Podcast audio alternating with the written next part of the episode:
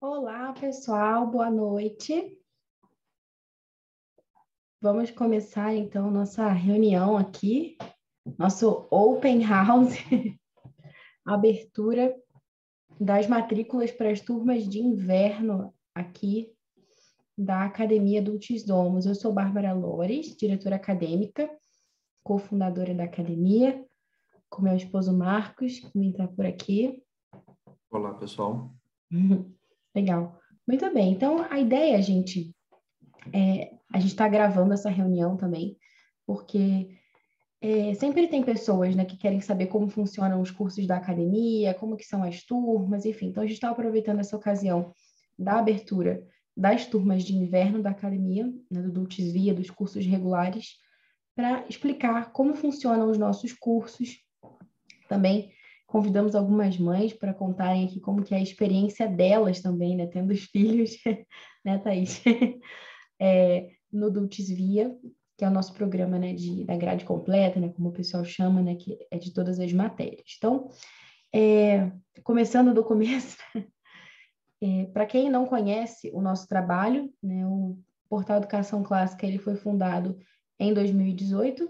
Inicialmente, a gente começou é, com infoprodutos, né, materiais digitais, Clube do Tapete, Inglês Vivo, materiais que buscavam ajudar as famílias, né, para as famílias aplicarem em casa com as crianças. Então, a gente começou com o Clube do Tapete, que é um currículo de educação infantil, né, de educação clássica. Inclusive, esses dias eu estava lendo um livro é, da tradição das artes liberais, e esse livro tem um, um no prefácio, né, o o, o Christopher Perry estava comentando justamente isso, né? Que é, muitas vezes, quando a gente fala de uma educação clássica, parece meio confuso quando a gente fala dos pequenos, né? Porque, afinal, você não vai chegar numa criança em idade pré-escolar e ensinar é, lógica, retórica, enfim, esse tipo de coisa. Né? Então, o que, que seria essa educação clássica? E ele estava falando justamente né, da, dessa dessa grande importância da piedade, da ginástica e da música, né, como os gregos faziam. Só que música aqui, é, a musiqué não se refere só à música no sentido melódico da coisa, né, canções, mas a toda uma formação literária, de fato. Então, o Clube do Tapete ele veio dar resposta a essa necessidade e trazer um enriquecimento cultural realmente para as crianças. Então, a gente oferecia o material, as famílias iam aplicando, e ali tinha a poesia, a apreciação artística, né? Então as crianças conheciam pinturas, conheciam a, a vida daqueles pintores. Tinha também estudo de compositores, a cada quinzena tinha uma música diferente que as crianças apreciavam, música clássica, né? Tinha todo um trabalho da virtude do mês, é, contos de fadas, é, histórias bíblicas, toda uma formação realmente é, abrangente para as crianças, né, ali da faixa etária da educação infantil. E depois a gente também teve o inglês vivo, que era um material para os pais que queriam ensinar inglês em casa. Só que para os pequenininhos é um pouco mais fácil do que para os maiores. Então, com essa necessidade né, das crianças ficando maiores e tudo isso, é, a gente decidiu, né, por ideia do Marcos até, começar aquelas primeiras turmas online de inglês. É, enfim, e logo no início a gente abriu duas turmas, mais um mês passou, abriram duas turmas, e foram abrindo turmas e turmas e já não conseguia mais horário e fomos chamando professores. E por demanda das famílias a gente foi abrindo outras matérias porque afinal não é só inglês mas precisa de latim precisa de matemática precisa disso daquilo. E agora temos a academia DD né como a gente chama academia Dulcis Domus Dulcis é de doce né Domus de lar. A gente fala academia DD que é mais fácil que eu já ouvi de tudo, Dulcis Dominus, Dominus é pizzaria, mas aqui é Academia DD, é mais fácil, né? Então, é... e agora a gente tem né, mais de 500 alunos, né, principalmente no Brasil, mas também em outros países do mundo, inclusive países assim distantes, né, tipo Arábia Saudita, Irã, mas também Estados Unidos, Canadá, Itália, enfim. E é uma grande alegria poder ser esse suporte para as famílias. É, e no final do ano passado, a gente, enfim, já né, sempre foi escutando, né, que muitas famílias iam pedindo para a gente né, de que a gente desse conta do currículo inteiro, né, e não só de algumas matérias, porque iam tendo aquela experiência dos cursos, iam gostando, mas outras áreas ali, né, do, do conhecimento acabavam ficando meio assim e pediam, puxa, abre um curso disso, daquilo e tal. Foi aí que surgiu a ideia do Dulcis Via. O que, que é o Dulcis Via? Dulcis é por causa do Dulcis Dons, né? Docilar e Via é caminho, Dulcis Via, um caminho doce. Mas como assim um caminho doce? Quando a gente se depara né, com toda essa dificuldade né, das escolas hoje em dia, Existem escolas maravilhosas, né? não sou contra as escolas, mas infelizmente existem muitas escolas que são péssimas?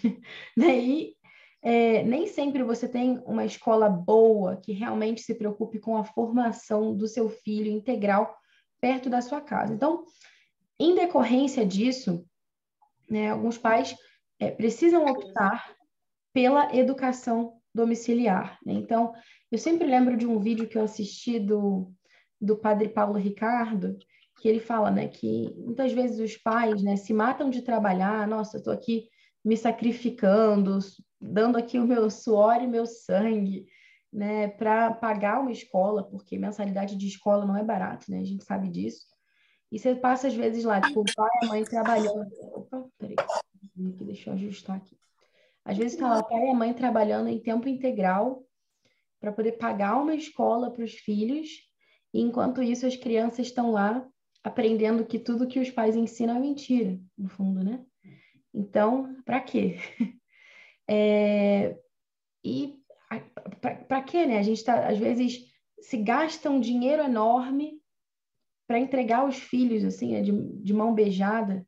Enfim, não, não dá, né? Então, a gente olha para essa situação, vê que não tem opção de escola na nossa região e pensa, bom, vamos lá, educação domiciliar, direito já, né? Assim, homeschooling, legal, partiu, vamos lá. Só que é, tem um outro problema aí, né? Que é algo que eu sempre gosto de falar e que muita gente não gosta de ouvir. Mas é necessário, né? Porque ensinar é uma vocação profissional. Quem nunca teve aquela experiência de ter aquele professor que você olha para ele e fala, nossa, esse cara sabe muito, mas na hora de transmitir aquilo, de passar, não falta didática, falta alguma coisa ali, né? Então, é, e mesmo quando a pessoa tem toda a didática e boa vontade, às vezes, por circunstâncias várias, né? Sei lá, às vezes você é médico de profissão e dá plantão.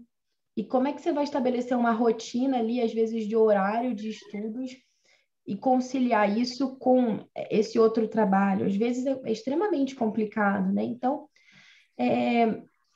e se você for olhar para o passado, né? Sei lá, é...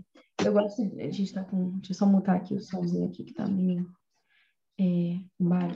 Se você for olhar para o passado, né, você vê né, pessoas que foram educadas em casa não necessariamente foram educadas pelos seus pais mas foram educadas por preceptores, foram educados por tutores, é, enfim, né? Às vezes, sei lá, a mãe ali contratava professoras que viessem em casa. Quem nunca leu aquele romance Jane Eyre, né? Que ela é uma governess, né? Que não é uma uhum. governanta no sentido que a gente fala hoje, mas que se contratavam jovens e iam para casa das outras pessoas e moravam lá e ensinavam aquelas crianças, né? Enfim, o próprio filme da da noviça rebelde também, né? Traz essa essa mesma realidade, né? E isso foi sempre algo muito comum, mas é, com o surgimento da escola e a praticidade, escola compulsória, isso foi sendo perdido. Só que hoje em dia a gente tem muitas facilidades, né? Porque você imagine o preço que seria você contratar uma moça dessas aí, né? Uma tutora dessas, para é, ir para sua casa, morar lá e ensinar seus filhos, né? Não seria é, nada simples. E, e além de, do preço, imagina você achar essa pessoa também, né? E fora que às vezes a gente tem bebezinho, tem criança de 3 anos, de 10 anos, sei lá. E a, a, a, pobre tutora não daria conta de tudo isso ao mesmo tempo, né? Seria confuso, teria que ter mais algumas tutoras, talvez. Mas, é, então, é, a ideia do Via é justamente essa, né? Ser uma terceira via, embora esse negócio de terceira via tá na moda, eu não gosto disso não. Então, ser um, uma doce via, né? um doce caminho, né? No sentido de que é, o homeschooling, a beleza dele é realmente a flexibilidade, né? Então, como que eu posso fazer homeschooling? Homeschooling quer dizer que eu estou assumindo esse protagonismo pela educação dos meus filhos, eu não estou confiando eles a uma escola, e eu escolho como que vai ser essa educação. Se eu vou contratar um professor, se eu mesma que vou fazer, né? E tem essa, esse meio, esse, essa, esse outro caminho no fundo, né? Então, você pode colocar o seu filho na escola, é uma via. Outra via é você mesmo assumir todas as matérias. E uma terceira via seria, então, a contratação de tutores. Mas, como eu falava já, às vezes é difícil, porque pode ser que na sua cidade não tenha, é muito caro, enfim. E agora a gente tem realmente essa ferramenta maravilhosa que é a internet, né, que é a tecnologia, que se bem usada, nossa, é excelente, né? Possibilita que a gente tenha acesso a tanta coisa. É só você pensar na sua própria vida, quanta coisa você não aprendeu através da internet, né? Quantas pessoas você não teve contato e coisas importantes que fizeram a diferença de forma extremamente impactante na sua vida. Né? Pessoas que você ouviu, livros que você teve acesso, enfim. E através do Zoom, né, que é essa experiência, a gente faz questão até é, que vocês estejam aqui nessa sala do Zoom, né? Por que não fazer uma live no YouTube, com o pessoal comentando ali no chat? Não, porque a gente queria que as pessoas tivessem de fato a experiência de estar aqui, de ver como que é uma aula na academia, né? Que tem o máximo de interação possível, né? Melhor do que isso, só o presencial mesmo. Você está aqui encostando na pessoa, né? Você está aqui em tempo real, está falando com as pessoas. E isso na educação é fundamental, né? É totalmente diferente você ir lá comprar um curso gravado que não tem um professor te acompanhando, te incentivando, te encorajando, te avaliando, verificando se realmente você está conseguindo aprender, se você está conseguindo se desenvolver. Né? E o Dutisvi é isso. É, são aulas ao vivo de todas as matérias né, que a gente oferece. E ele se divide dessa forma, né? A gente abre turmas a cada estação do ano. Então, se você começa numa primavera, digamos assim, a tua turma é de primavera. Então, você vai, é, são quatro trimestres, né? Você vai até a outra primavera, digamos assim. Na outra primavera, você começaria um novo ano, né? A gente tem alguns períodos de recesso também, é, porque a ideia é justamente que seja um aprendizado contemplativo e não essa mentalidade um pouco conteudista, meio acelerada, que não dá tempo direito para nada, tá todo mundo correndo contra o tempo sempre, né? E é, agora, enfim, vão abrir as turmas de inverno do Dulcis Via, e não só do Dulcis Via, né? Porque eu falo de Dulcis Via, mas o que, que é o Dulcis Via? Digamos que o Dulcis Via seja esse combo, assim, porque é, para que uma pessoa possa fazer todos os cursos da academia, às vezes fica um pouco pesado, dependendo da circunstância da família, né? Embora a gente vá enxugando os gastos assim, existem custos, né, de material, de formação de professores, de equipamento, enfim, para você ter vídeo com boa qualidade, ter boas plataformas. Daqui a pouco o Rodolfo vai contar para a gente do, do Schoolage também, que é a nossa nova plataforma ambiente de alunos, enfim. Isso tudo é muito caro, né? Então, você precisa ter ali um mínimo de, é, de custos e para você ter turmas pequenas, né? Porque a gente tem turmas pequenas justamente para que o professor possa ter esse olhar mais personalizado, né, para cada aluno. É, às vezes, se você faz vários cursos, acaba ficando caro. Então, a gente pensou no Dulcis Via, que é um programa que realmente, se você faz essas seis matérias, né, que são as cinco obrigatórias e uma eletiva, você consegue um desconto enorme, né? Porque esse desconto começa ali em 20% e sei lá, dependendo do número de filhos, pode chegar a 55 ou mais, né? É, então, é, é esse descontão, basicamente, né, do Via. Mas, independente do Via, se você não quiser fazer essas matérias todas com a gente, aí eu quero fazer só ciências, história e geografia, que é o grande calo né, das famílias homeschoolers, muitas vezes, né? Porque o pessoal garante lá o português e a matemática, mas e o resto, né? Tipo, ah, não, mas é muito difícil, é muito complicado. Mas como assim? Seu, seu filho não pode ficar desnutrido, né? Eu gosto muito daquela educadora Charlotte Mason, que ela fala da educação como um banquete que a gente dispõe na frente das crianças. Então, esse banquete tem que ter poesia, tem que ter estudo da natureza, tem que ter é, ciências de verdade, né? Tem que ter é, literatura, tem que ter é, história, e não só a história do Brasil, mas tem que ter história de Portugal, tem que ter história antiga, é, enfim, tem que ser realmente esse banquete. E muitas vezes acaba ficando assim, né? A gente vai, assim, sobrevivendo com arroz e feijão, mas quando você vai ver, seu filho não come uma verdura, não come um legume, não come uma frutinha, né? Então tem que ter também essa essa visão de enriquecimento realmente, né? E não só de sobrevivência na educação. E é por isso que a gente está aqui para ser esse suporte, né? Seja através do Ultis Via, que é, digamos, o combo, seja através dos cursos avulsos, a Academia DD está é, tá aqui para realmente apoiar as famílias, como eu gosto de falar, né, nessa doce e exigente é, jornada, aventura da educação domiciliar. Né? Porque o pessoal fala, ah, vamos escolher educação em casa. Mentira. Quando eu falo negócio de educação em casa, eu acho um absurdo, porque parece que a criança fica em casa o dia inteiro, né, no fundo ali. Quando, na verdade, é totalmente o contrário. Eu gosto mais da expressão world schooling, né? Sei lá, é, o mundo é que é a minha sala de aula, não é minha casa. Porque se você for imaginar a criança lá na escola, a criança da escola é que está presa. A criança da escola é que fica ali entre quatro paredes e só pode sair 30 minutinhos para o intervalo. A criança que faz homeschooling, ela pode sair ao ar livre, ela tem tempo para ir para museu, para fazer esporte, para aprender instrumento, para fazer mil coisas, né? O dia inteiro é ocasião de aprendizado. Enfim, mas não vou me estender mais. É, então, estão abertas oficialmente as inscrições para as turmas de inverno, tanto do Dulcis Via como dos cursos regulares. E essas inscrições vão até 8 de julho. Por que vão até 8 de julho? Porque as turmas começam em 8 de agosto.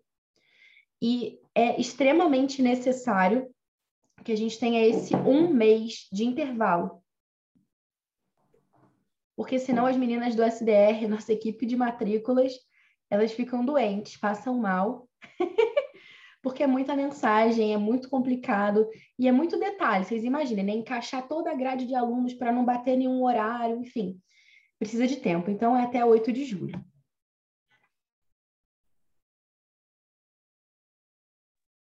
E agora eu queria apresentar para vocês os professores que vão falar um pouquinho sobre os cursos. Quer começar, Rodolfo? Boa noite a todos. Estão conseguindo me ouvir bem? Estão conseguindo me ouvir? Sim, okay? sim. Ok. É, eu sou o Rodolfo Braga, sou professor de, aqui na Academia de Latim de clube de leitura e também de debate oratória. Essa matéria, essa disciplina que está começando agora aí, eu até agradeço a presença do MV, que está ali, foi ele que me iniciou nessa, um professor de História do Rio de Janeiro, né? foi ele que me iniciou nessa possibilidade da aula de é, debate oratória.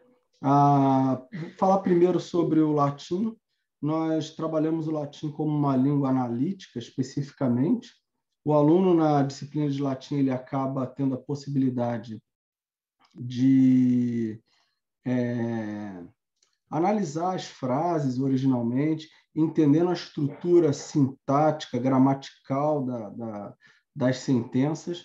Nós utilizamos, dependendo da turma, nós utilizamos dois materiais aí.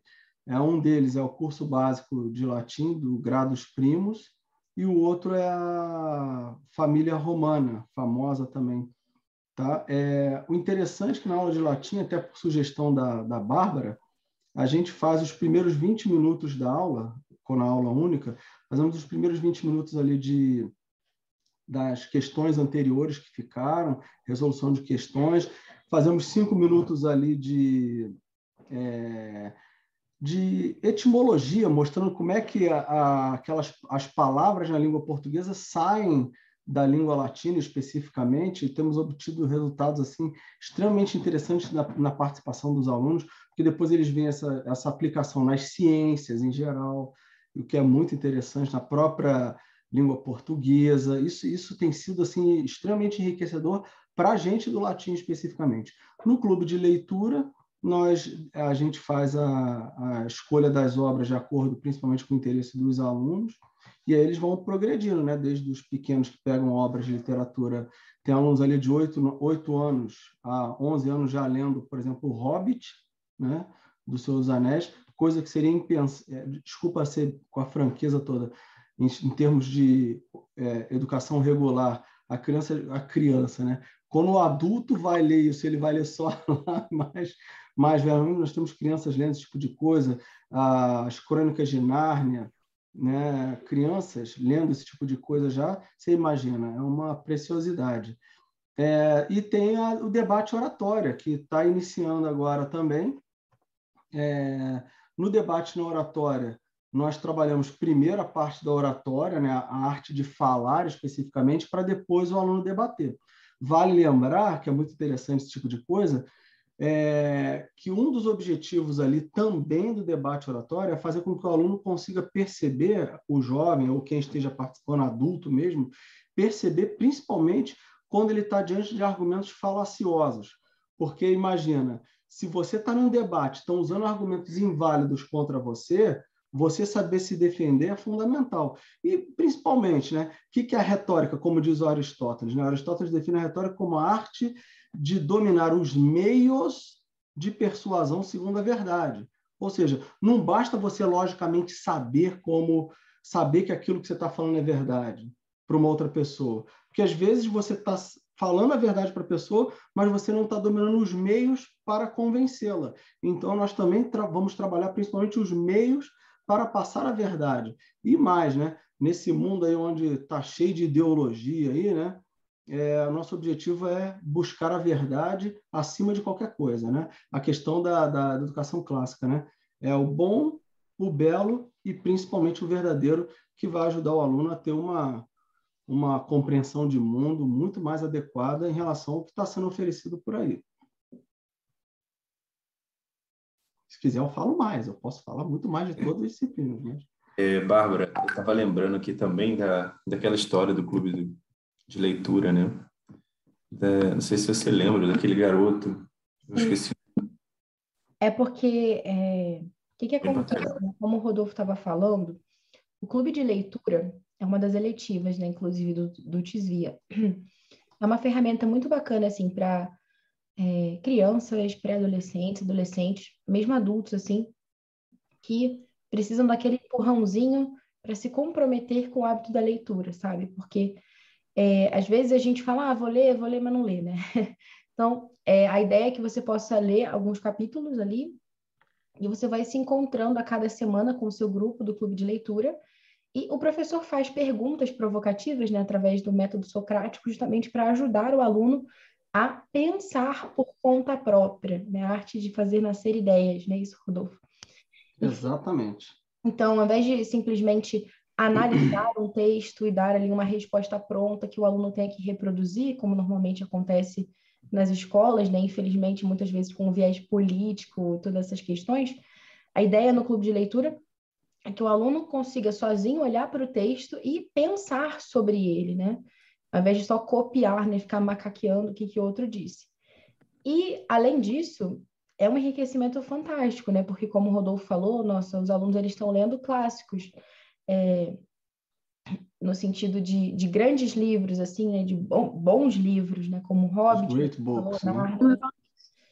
é, próprio é, Jardim Secreto, ou Pinóquio, enfim, né, livros que marcaram gerações realmente, Hyde, né, e é, livros que normalmente, se você vê, né, em muitos contextos escolares, os alunos não, não leem, né? Então, teve um caso, né, de um aluno que ele era pequeno, acho que ele já tinha acho que uns oito anos, talvez, já tinha lido Hobbit, alguma coisa assim. E na escola dele, todo mundo só queria saber de Minecraft e Lucas Neto. e ele se sentia super assim, é, sozinho, isolado. Uma vez ele entrou no carro assim da manhã e quase chorando, sabe? É, e ele começou a participar do clube de leitura e logo na primeira aula o professor pergunta, né, quais são os livros favoritos das crianças e tal. É uma forma de conhecer melhor e tal. E aí as crianças iam falando vários livros e ele ia percebendo assim, nossa, eu já li esse, eu já li esse. Tipo, não sou só eu. que leio esses uhum. livros, né? Eu não estou sozinho, eu não sou maluco ou algum tipo. Não, existem outras pessoas como eu também e outras crianças. Né? Então, é, aquela mãe ficou muito, muito contente, assim, né? Falou com a gente. Isso é bem, bem interessante. Mas é, queria também chamar a Maria Fernanda para contar um pouquinho para a gente sobre o curso de ciências e aí, Maria Fernanda, conta pra gente. Boa noite, pessoal. Sou Maria Fernanda, sou professora de ciências. E é uma alegria estar aqui para apresentar esse curso tão incrível. né? Eu, eu fico muito feliz de ter a oportunidade de ser professora nesse curso, porque é bem diferente daquilo que a gente vê nas escolas, né? Por mais que eu gostasse muito de ciências, eu não tive esse, essa experiência de, de ter um, um ensino vivo, assim, com contato com a natureza, uma coisa bem mais, mais livre e, e contemplativa também. Então, é, é muito bom ter essa oportunidade e nós já estamos vendo os frutos. Já tivemos alguns depoimentos de mães que estão vendo essa diferença no olhar dos filhos, na observação, né? E eu queria compartilhar a tela. Será que é possível ou não? É sim, deixa eu colocar aqui. Sim. Só um minutinho.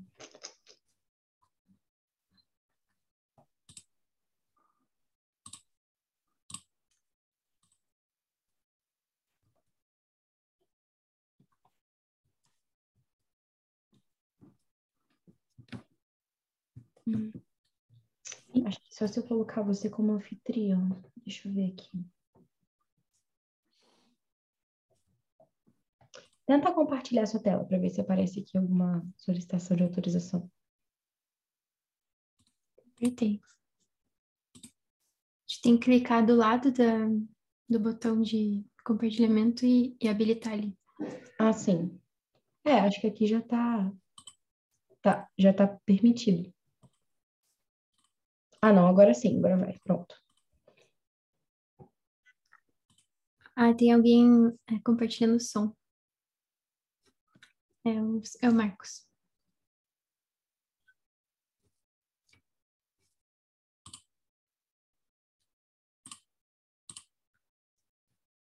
Eu acho. Como é que foi?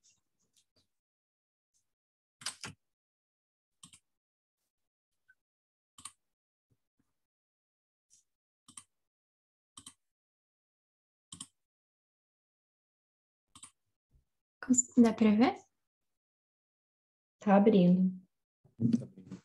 Agora foi. Bom, eu fiz essa apresentação para ficar mais visual, assim, que acho que é importante em ciências, né, para ver o que, que a gente faz com as fotos, assim. E, bom, para resumir, eu acho que um bom resumo de tudo que a gente vê aqui na, no curso de ciências é, é baseado no, no ensinamento da Charlotte Mason, né? Do que ela, ela ensinou sobre esse estudo da natureza, né? Então, o passeio da natureza, o caderno da natureza, os livros vivos, a narração e os estudos especiais, né? Então, eu queria falar bem rapidinho sobre cada um desses pontos para resumir o que a gente faz no nosso curso, né? Então, o Caderno da Natureza foi é, um dos pontos mais importantes, eu acho, do curso.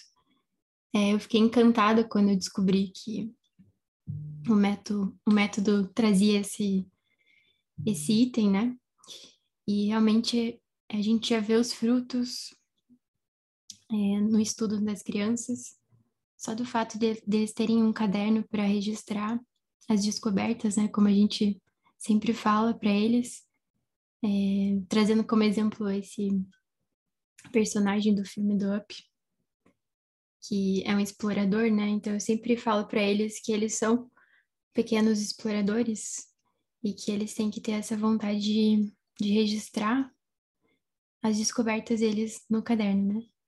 Que não é um caderno de ciências para escrever resumos e decorar coisas e esquecer, né? Mas para que eles registrem isso e, e guardem para sempre, né? Isso também está relacionado com o passeio na natureza, porque eles têm um contato com a natureza e assim eles descubram coisas novas, né? E também uma, um ponto muito importante, né, do, do, dos ensinamentos de Charles Mason são os livros vivos. Então, é, não só trazer fatos soltos, mas uma narrativa que ensine. Né? Isso pode ser uma história também pode ser um documentário, as crianças adoram. E a partir disso, a criança pode desenvolver é, uma narração, né? Uma... Que ela entendeu sobre isso, o que, que ela guardou na memória. E a gente vê isso sempre, né? As crianças gostam de contar sobre aquilo que elas descobrem. Então, é, você une essas duas coisas, né? Ah, essa capacidade natural que as crianças têm, que nós temos, né, de narrar, e também é, essa oportunidade de aprender com isso. E também nós fazemos os estudos especiais, né? Então a gente não coloca muitas, muitos conteúdos ao mesmo tempo para as crianças, para que elas realmente é, peguem o essencial de três temas, pelo menos por trimestre, né? Então, por exemplo, os menores têm pássaros, insetos e árvores, e os mais, no... os mais velhos têm astronomia, zoologia, botânica. Então, sempre trazendo é, conteúdos diferentes e também aprofundados para os mais velhos, para que eles tenham contato com a verdadeira ciência mesmo, né? Desde pequeno. Então, é isso, basicamente, o curso de ciências. É, a gente já teve muitos depoimentos de mães que perceberam essa, essa melhora na observação dos filhos, na atenção, e também eles começam a contemplar mais a natureza e assim chegam na verdade, né? A beleza, a bondade. Então é isso. Bom, eu tô lembrando aqui, Bárbara, Fernanda, eu tinha um caderno da natureza com o Bernardo. A gente fazia, ele tinha três anos. Então, isso eu acho que também cria, porque assim, quem, quem vai para o campo, né? Para quem vai para o campo quando for fazer o caderno da natureza é o pai, né? Então, então cria um laço assim, sabe? Pai filho, mãe filha. Então isso é bem bacana, porque tem lá um, laço assim afetivo, sabe?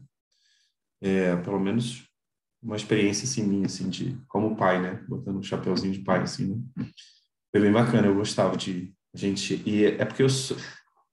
Eu, não sei se a Fernanda sabe, mas eu sou apaixonado por plantas, assim. Meu, meu pai tem um sítio de flores, então eu sou apaixonado por plantas. Aí eu fui falar com a Bianca, é, que é a do SDR, que fala com as mães, né, para vender. E aí eu comecei a falar umas duas horas sobre planta lá para ela até. Desculpa, eu estava explicando o curso de ciências para ela, para ela poder vender para a mãe. Mas só que eu gostei tanto que eu fui falando, falando, falando. Eu falei umas meia hora sobre plantas assim para ela, né? Mas enfim, é porque é uma coisa que eu gosto muito. E aí o caderno da natureza cria um laço muito bacana com os pais, assim, né? pelo menos os pais que gostam de plantas. Mas é isso, só isso, pessoal, um comentário assim. Exatamente. Renata também é professora de ciências aqui na academia. Cadê a Renata? Tá aqui. E legal que a Renata, antes de dar aula de ciências, dava aula de inglês, né? Mas originalmente a Renata é engenheira florestal, né? E como é que está sendo essa experiência aí, Renata? É, eu ia até pedir a palavra para comentar né, sobre a experiência de dar aulas para as crianças nesse método, que é realmente uma coisa assim impressionante, porque eu não vejo é, nas escolas normais e quando eu estava estudando mesmo, pego meu próprio exemplo, eu não tinha toda essa empolgação com o aprendizado, com o conhecimento, com a natureza que as crianças têm. Eu recebo mensagens de crianças no WhatsApp, sabe, que pede o celular da mãe para me mandar vídeo sobre alguma coisa que viu. Olha, professor, esse pássaro que apareceu aqui no meu quintal. Professor, essa planta, olha só isso aqui. Professora, que pássaro é esse? E filmando os musgos, que são coisas que a gente está aprendendo, e eu fico, caramba, que incrível! Eu nunca fiz isso na minha vida, eu nunca ia pensar em mandar uma mensagem para um professor para falar: olha, professor, que coisa incrível que eu vi aqui. E às vezes é uma coisa tão normal que a gente ignora, sabe? Que a gente ignora que aquilo ali é uma criatura de Deus, que faz parte da natureza, que é belo. Por exemplo, um aluno um dia me mandou um vídeo, professor, olha que pássaro incrível que apareceu aqui no meu quintal. A gente precisa estudar ele na nossa aula, porque a gente está estudando aves. E esse pássaro, né, é uma ave, professor. Ele tem oito anos. Aí ele foi filmar o pássaro, e era um pombo. Professora, olha que bonito, professora. Esse pombo aqui, a gente precisa estudar ele. Podemos estudar esse pombo, professora? E eu fiquei, caramba, isso é tão impressionante, porque as crianças começam a perceber a beleza da natureza, né? E da criação. E uma coisa que a gente, às vezes, como adultos, e conhece aquilo, a gente sabe a importância e a gente meio que deixa para lá, a gente meio que ignora, né? Não percebe. E as crianças estão aprendendo a desenvolver esse olhar atento, né? Então é realmente muito legal e enriquecedor. Eu queria ter aprendido ciências assim quando eu era criança. Você sabe que isso me lembra também uma coisa que esses dias eu estava lendo sobre. Oi? É, uma coisa rapidinho, eu estou tentando me segurar para não falar, mas eu sou esposo da Bárbara, né? Para quem não conhece, quando a gente namorava, é, aí eu não sei se a Bárbara lembra, eu acho que sim, eu ia falando as plantas para ela, ia passando na rua, ia falando, ah, essa árvore é isso, porque para ela tudo é mato, né?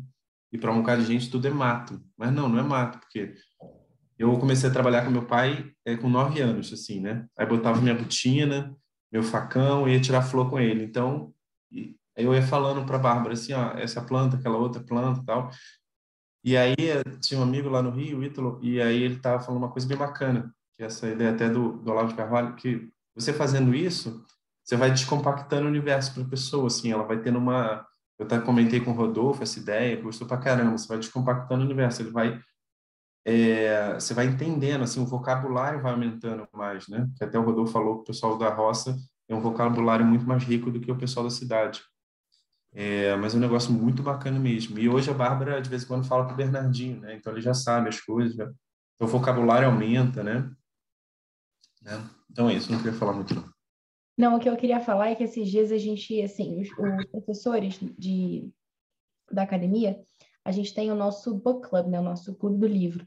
E, eventualmente, a gente é, lê alguns livros ou artigos para poder discutir semanalmente, né? Então, esses dias, um dos textos que estava previsto era um texto que comentava sobre a PNEU, que é a Parents National Educational Union, que é, foi uma união de pais promovida pela Charlotte Mason, né? Está falando sobre o método de ciências, né? Que é fundamentado nos escritos dela.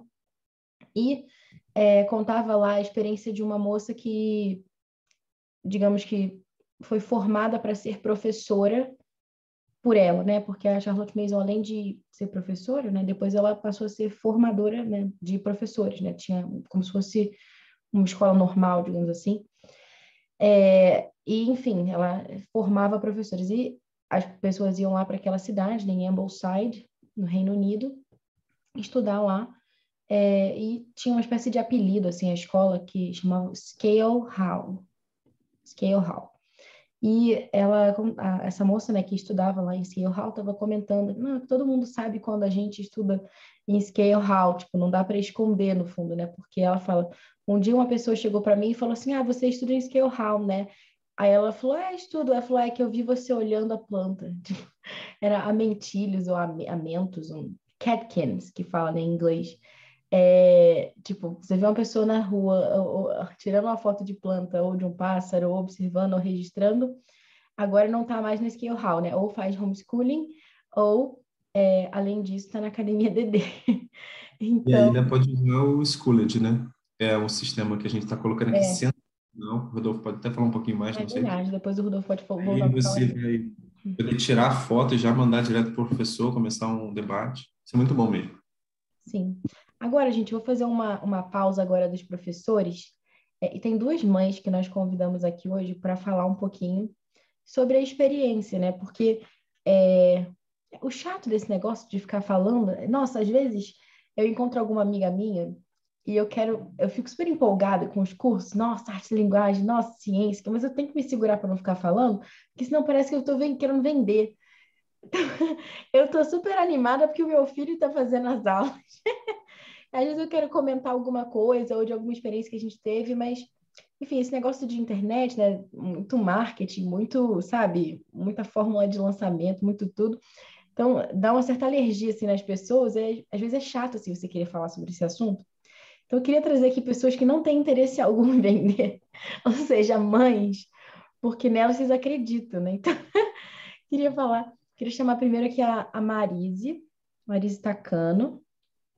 E aí, Marise, tudo bem? Oi, Bárbara, tudo bom? Tudo bem. Consegue e aí, como você tá? Sim. Fala pra gente um pouquinho aí de como é que você conheceu a academia, é, como que está sendo a sua experiência aí no Dulcis Via. Tudo bem. Então, primeiramente, boa noite, boa noite aos professores, tudo, tudo bom? Tudo bom. É, então, é, eu escolhi, né, assim, vim para o homeschooler, eu já já estava estudando há muito tempo, uns dois anos, e como, né, assim, primeiro você começa pela sua autoeducação, né, e quando você está estudando, né, sobre homeschooling, você vai tentar buscar os métodos, né? Então você chega na educação clássica. E eu imagino que aqui no Brasil, assim, quem vai estudar educação clássica não tem como não chegar na Bárbara, né? Assim, não. Então comecei pelo portal de educação clássica, desde o Clube do Tapete, a gente segue, né? Comecei a fazer o Clube do Tapete. E, e assim, né, embora não, não seja para vender, né, né, não fala, mas uma coisa que me impressionou porque eu fiquei pensando assim, né, com quem que eu posso aprender, né, é, sobre educação clássica. Eu fui buscar, né, assim, onde seria o melhor local. E, na, e a época, eu me lembro que a Bárbara estava fazendo Classical U, né, estava estudando. Então, eu falei, bom, é uma pessoa que realmente é formada, né, na educação clássica, ela sabe o que está que tá fazendo. E desde então eu comecei a seguir a Bárbara, foi do Clube Tapete, o Pod Clássica, né? Segui todos os Pod Clássicas, o Escolé, e até o Era Uma Voz, assim.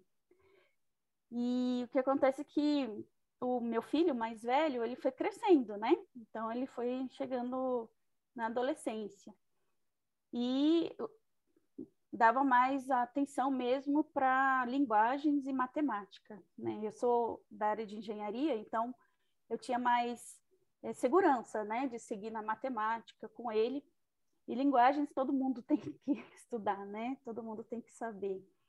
E o fato é que foi uma, um, algo dele mesmo, né? esse interesse por ter conhecimentos de história, geografia, ciência, mas o primeiro ponto que eu sabia que eu não iria conseguir, é, como mãe, é, ensiná-lo, seguir seria o, foi o inglês.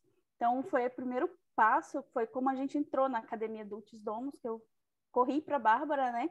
Falei, Bárbara, olha, ele estudava na escola e saiu da escola, lá ele fazia um programa bilíngue e, e me ajuda, né? Como é que eu posso seguir o inglês com ele aqui? Então, ele começou na Academia do Tisdons pelo inglês, e a gente ficou muito feliz pelas aulas, né? O, a qualidade das aulas, a qualidade da formação dos professores. Depois ele entrou no clube de leitura, da mesma forma, né? Muito feliz. E no ano seguinte nós decidimos, né? A, vocês abriram o Dulcis Via e nós decidimos, né? Assim, seguir mesmo esse caminho dos tutores porque eu não iria conseguir, pela nossa rotina mesmo, acompanhar tantas disciplinas, né? E eu precisava é, orientar o, esses outros conhecimentos que ele buscava, né? Principalmente esse gosto que ele tem muito grande por história e geografia. Então eu ficava com muito medo assim de ele cair em caminhos errados, né? Assim, uma orientação errada. E então nós decidimos pelo Dutz Via, né? Ele faz as seis disciplinas. Mas eu elenquei aqui é, alguns pontos que eu tenho visto assim que eu gosto muito da academia Dutz Domos, né? E a nossa experiência tem sido muito positiva. Nós somos muito gratos, né? À existência da academia, ao Marcos, à Bárbara e a todos os professores, né? Então, o primeiro ponto que eu penso assim é a flexibilidade, né, que tem isso já desde o método mesmo, né, do, do homeschooling, mas essa flexibilidade de, de conseguir ter bons tutores, né, e acessível, né, eu posso ter é, essa flexibilidade de ter a, a gente tem uma rotina muito muito pesada em casa, trabalho fora, então como que eu conseguiria é, manter essa, esse ensino com ele e tendo bons tutores, né? Então, a flexibilidade e o acesso. E depois a metodologia clássica, mas não só a metodologia clássica, mas algo que vocês agregam à metodologia clássica, que é ensinada no Academia Adultos Domos, que eu gosto muito, que é a educação personalizada. Né? Então, é, junto com a preceptoria, são grupos, é, as aulas são curtas, Os grupos são pequenos, então o professor ele consegue ter essa saber quem é o seu aluno, né? Quem é o meu filho? É, ele conhece, eu conheço todas as professoras aqui, eu tenho um, contato com elas, eu sei o, o, eles e elas, né?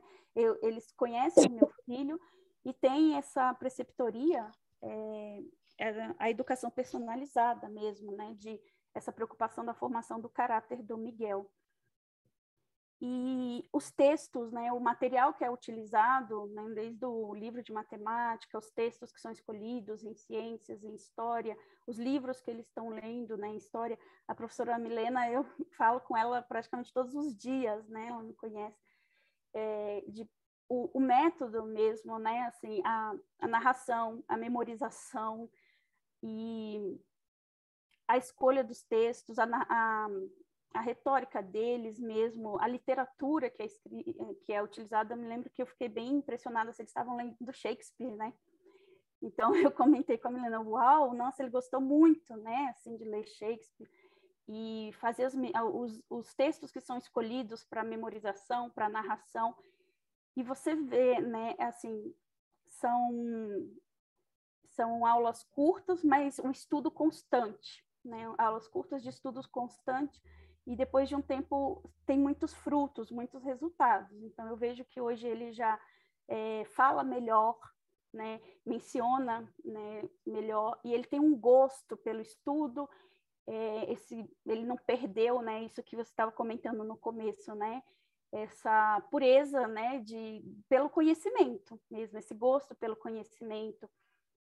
E em ciências, né, assim, uma, eu acho muito, muito bonito, eles começam e terminam as aulas com uma oração.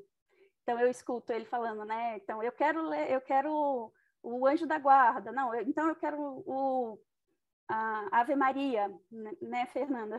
Isso, eu acho muito bonito eles fazendo essa oração. E o em inglês também, né? Ele estava rezando a Ave Maria em inglês, né? Aprendendo a Ave Maria em inglês. E sim, e história, ele tem uma identificação com o professor, né? E eu falo assim, nossa, graças a Deus, que bom, porque eu sei que são professores muito bons e de uma boa formação. Não só eles já vêm, né, com essa formação, mas eu sei que eles têm uma formação aí na academia, né? Vocês têm uma, essa formação continuada com os professores.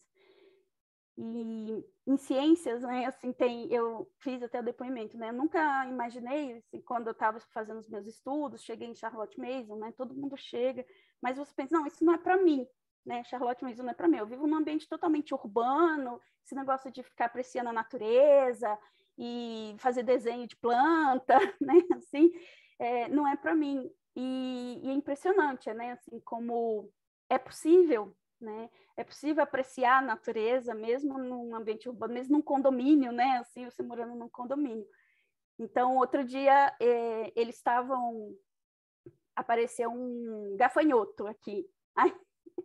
e aí ele falou, eu quero mostrar para uma professora de ciências. Então, ele fez o desenho do gafanhoto e foi pesquisar o gafanhoto, um gafanhoto migratório. Aí ele pesquisou o reino, filo, classe, ordem, gênero, espécie, tudo do gafanhoto, fez o desenho, levou para Fernanda, mostrou o gafanhoto, falei, gente, nós inseto, né? Mas a gente teve também um evento em família e eram 65 anos de casamento dos bisavós e foi numa chácara, eles têm plantações e lá ele viu o café, né? Assim, pela primeira vez, assim, então café não nasce no supermercado, né? Não não sai daquele jeito. Ele viu o café e ele quis desenhar, ele pesquisou o café e ele levou para a sala, né? E aí ele até comentou depois que uma colega falou: Nossa, eu achava que a fruta era preta, eu não sabia que o café era vermelho, que a frutinha do café era vermelho, e que o café mesmo é a semente que está lá dentro. Então, assim, é, essas pequenas oportunidades que a gente tem, mesmo no ambiente urbano, como é possível, né? É possível apre apreciar a natureza, né? Aí, e aqui em Brasília, né, a, a Laís está aí, né? A gente está numa época assim, está chegando muito seco, né? Está muito seco. E eu nunca, até para mim, né? Se, como isso reflete na família, né? Assim, essa, essa metodologia de ensino, né? De vocês. Eu nunca tinha parado para observar o céu e eu tenho percebido assim, nossa, como o nosso céu de outono é bonito. A gente tem tido assim um, um, um espectro de cores lindíssimos, né? A cada pôr do sol com essa seca, o outono, então a gente né, passou a perceber.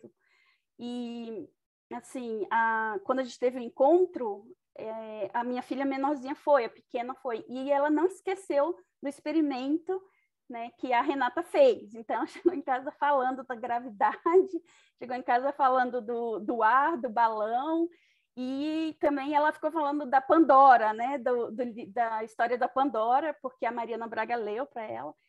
E, e ela fez a gente comprar o livro, né, aquele livro de mitos gregos para crianças. Eu estava na biblioteca, na livraria, e, e perguntei sobre os livros para Milena, né? Eu mandei assim, Milena, esse é o livro mesmo, né? Perguntei sobre a, as edições do, do livro. Então, assim, é, é, tudo muito positivo, né? Assim, é, eu estou muito contente, muito feliz, mas o melhor é ver que ele estuda com alegria, né? Assim, ele está feliz e ele está aprendendo.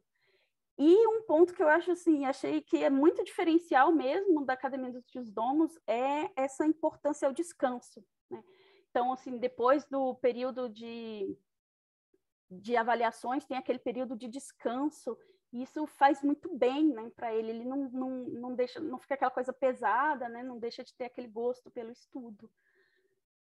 Acho que é isso, então, né, assim, eu tô muito feliz, é, eu consigo, né, com, é, ser uma mãe de educação, uma mãe educadora, é, acompanhá-los, né, assim, no, no, no ensino, mas também eu tenho esse suporte daquilo que eu não dou conta, né? Assim, seja pelo estado que ele está chegando, né? O, da adolescência, e isso vai é, crescer cada vez mais, ou seja por alguma limitação minha mesmo, como né, o inglês.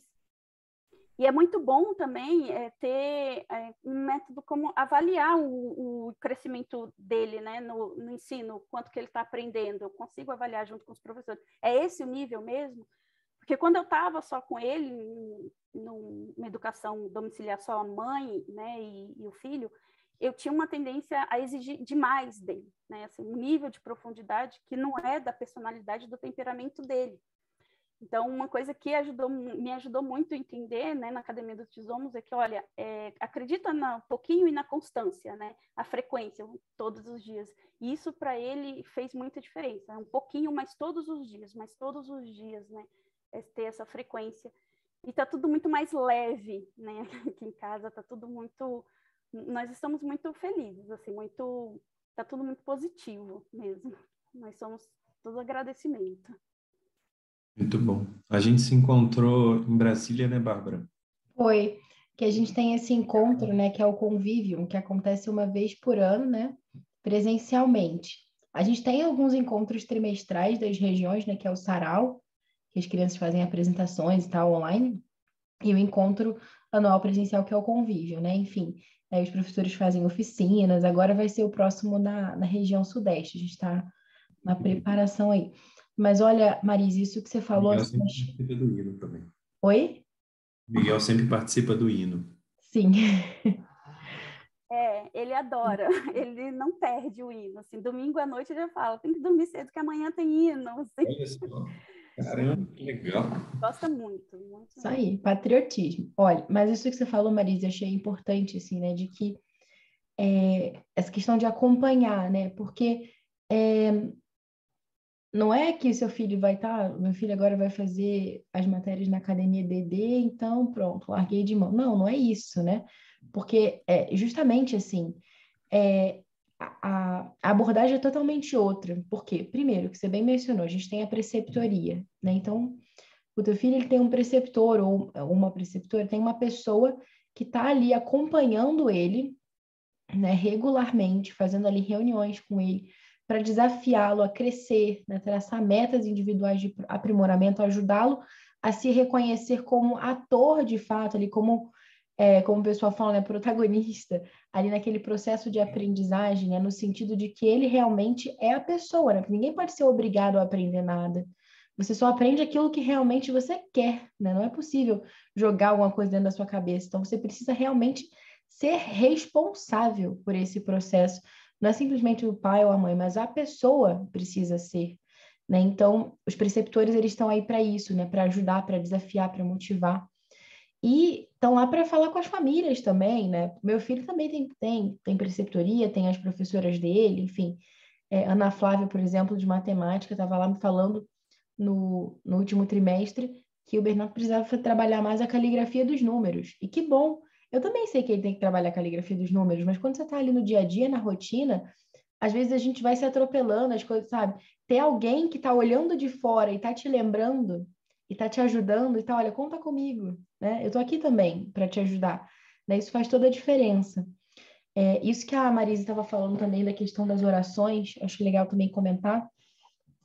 Aqui até tem uma, uma pintura aqui atrás de mim, que é, é um afresco, né, que mostra, né, aqui em cima tem o, o, o Espírito Santo, e aqui embaixo tem todas as áreas do conhecimento, né? Então, geometria, lógica, é, enfim, poesia, música e tal. Ou seja, todo conhecimento de fato vem de Deus, né? Então, é, todo conhecimento mesmo, né? Isso é uma coisa que me dá muita pena muitas vezes, quando às vezes, às vezes, quando às vezes, quando as pessoas têm essa visão negativa, sabe? Do tipo, ah, então é, a gente quer criar filhos para o céu, então o que, que a gente vai fazer? A gente não vai ler mito grego, a gente não vai ler conto de fada, a gente não vai ler nada, porque afinal é, vamos ler só os escritos dos santos, os textos da igreja, porque aqui está toda a tradição literária de que a gente precisa. Não, não tá, né? Porque é, Deus fez o mundo e viu que era bom. Deus fez os peixes e as árvores e as frutas e viu que era bom. Então, seu filho vai fazer um exercício de matemática, você não precisa contar as nuvens do céu, os anjinhos, quantas estrelas tem na coroa de Nossa Senhora, pelo amor de Deus, né? O que você tem que fazer é, é enfim, né? Olhar o mundo com esse olhar de elevá-lo para Deus, né? Para o céu, no fundo. E é, uma coisa assim, né, uma preocupação, algo que é muito caro, né, aqui na, na, academia, né, em todos os professores, enfim, é que de fato a gente tem uma visão cristã que está ali, né, orientando tudo que a gente faz, mas é, embora grande parte da equipe seja católica, nós não somos uma academia confessional católica, no sentido de que a gente recebe de braços abertos todas as pessoas, né? Então, isso é um cuidado, por exemplo, que os professores têm. Por exemplo, no início da aula, se é uma turma que tem um aluno protestante, então aquela turma não vai rezar uma Ave Maria, por exemplo, mas vai recitar um salmo, né? ou o Pai Nosso. Tudo isso é conversado com os pais, né? Porque é, o professor ele não está aí para atropelar o que você ensina para o seu filho em casa. Ele está aqui para ser um suporte, de fato. Então, tudo isso é conversado, né? Então, queria falar isso para vocês, para que vocês saibam que é, isso é extremamente importante para a gente, né? Quando a gente fala né, que é, o professor ele está aqui para ser um suporte, né, de que os pais é que são ali os grandes educadores, enfim, é verdade. A gente não está falando isso aqui de, né, da boca para fora, mas a gente realmente é, as nossas ações são pautadas nisso. Então, eu queria, é, aproveitando aqui que a Marise falou que o Miguel começou pelo inglês, queria chamar a Ju para falar um pouquinho sobre o curso de inglês também, Olá, boa noite. Uma alegria é, estar aqui. Sou Juliana, professora de inglês na academia. E uma coisa importante, assim, que já me perguntaram algumas vezes, e eu gosto de deixar bem claro, é que as pessoas perguntam assim, Ju, mas o que, que você pensa é, dessas aulas que são dadas pelo computador, pelo Zoom? Porque as pessoas ficaram com uma impressão muito negativa das aulas online por conta da pandemia e das adaptações que as escolas convencionais tiveram que fazer. E aí eu sempre falo né, é, que é muito diferente quando uma aula ela é preparada do início ao fim, é, é, é considerando que será dada online, ou quando é uma aula de uma escola convencional e que da noite para o dia precisa migrar para um ambiente virtual. Então, assim, a nossa aula de todas as disciplinas, não só a de inglês, ela é pensada do início ao fim para ser dada pelo Zoom, online. Então, as estratégias que a gente usa, é, as abordagens que a gente usa, são para favorecer é, a compreensão dos alunos nesse cenário.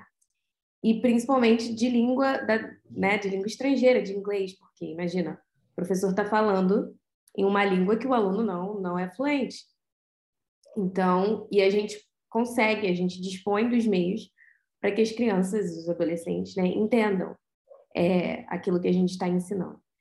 E uma coisa muito é, muito bonita daqui da academia também, duas coisas né, que eu quero destacar. A primeira é que a, os, os, quando a gente está ensinando uma segunda língua, é, a gente precisa de pretextos. Né? A gente quer que, que, que aquele aluno fale inglês, fale espanhol, fale francês. E aí a gente traz alguns pretextos é, para criar conversa. E aqui na academia, a gente procura é, andar lado a lado com as outras disciplinas. Então, os meus alunos de inglês, eles estudam ciências em inglês. É, eles estudam é, a natureza, a gente também estuda os insetos, os pássaros. É, a gente lê poesia, memoriza poesias em inglês. A gente também lê bons livros em inglês. Então, os pretextos que são usados aqui na academia, eles são também muito ricos. Eles fazem parte desse banquete que a gente procura oferecer para os nossos alunos. Então, é, ele não vai estar só aprendendo o verbo to be, mas ele vai, é, ele vai ter contato realmente com, com conteúdo muito enriquecedor para ele, não só como um falante da língua inglesa, mas também como uma pessoa, como um ser humano.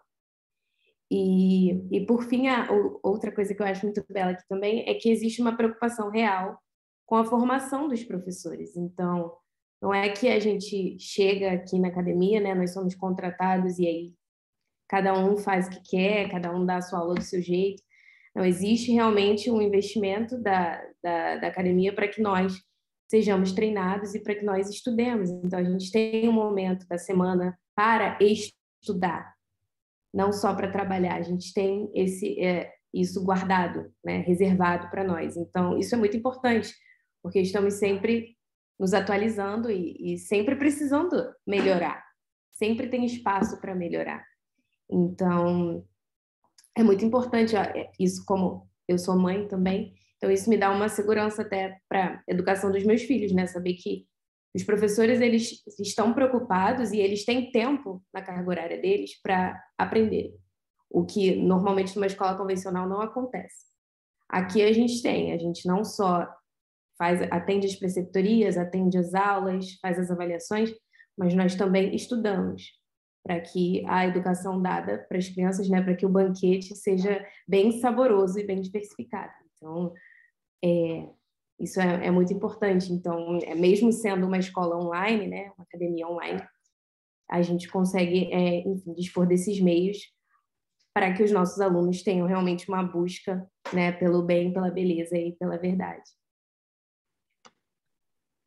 Excelente. É, até isso me lembra também algo que a Marise comentava há pouco, né, sobre a questão das lições curtas. Né? Isso é extremamente importante, né? Até comentando isso que você estava falando, né, das aulas em outros contextos online, da pandemia e tal. Nossa, eu lembro que uma vez eu estava falando com uma mãe, e o menininho dela estudava numa escola, estava no primeiro ano, e ele, é, ou seja, seis anos assim de idade, e ele tinha que ficar, acho que umas quatro horas, assim, direto, sabe? O computador, assim, surreal, assim. Tipo, uma matéria atrás da outra e tal. E algo que é muito caro, assim, na academia é que, além das lições serem curtas, para justamente treinar esse hábito da atenção, né? Porque imagina, né? Uma lição de história, por exemplo, a gente está fazendo ali uma leitura e, na sequência, é, o aluno ele precisa fazer uma narração oral daquilo que ele ouviu. Então, ele ouve uma única vez aquele texto e ele precisa compor né, é, um texto oral resumindo aquilo que ele ouviu, aquilo que ele se lembra. E ele só ouve uma única vez. Porque se você ouve uma vez, você dá atenção total, porque você sabe que depois você vai precisar narrar. Se você sabe que você pode ouvir quantas vezes você quiser, você não vai colocar aquela atenção. Então, isso já treina a atenção total.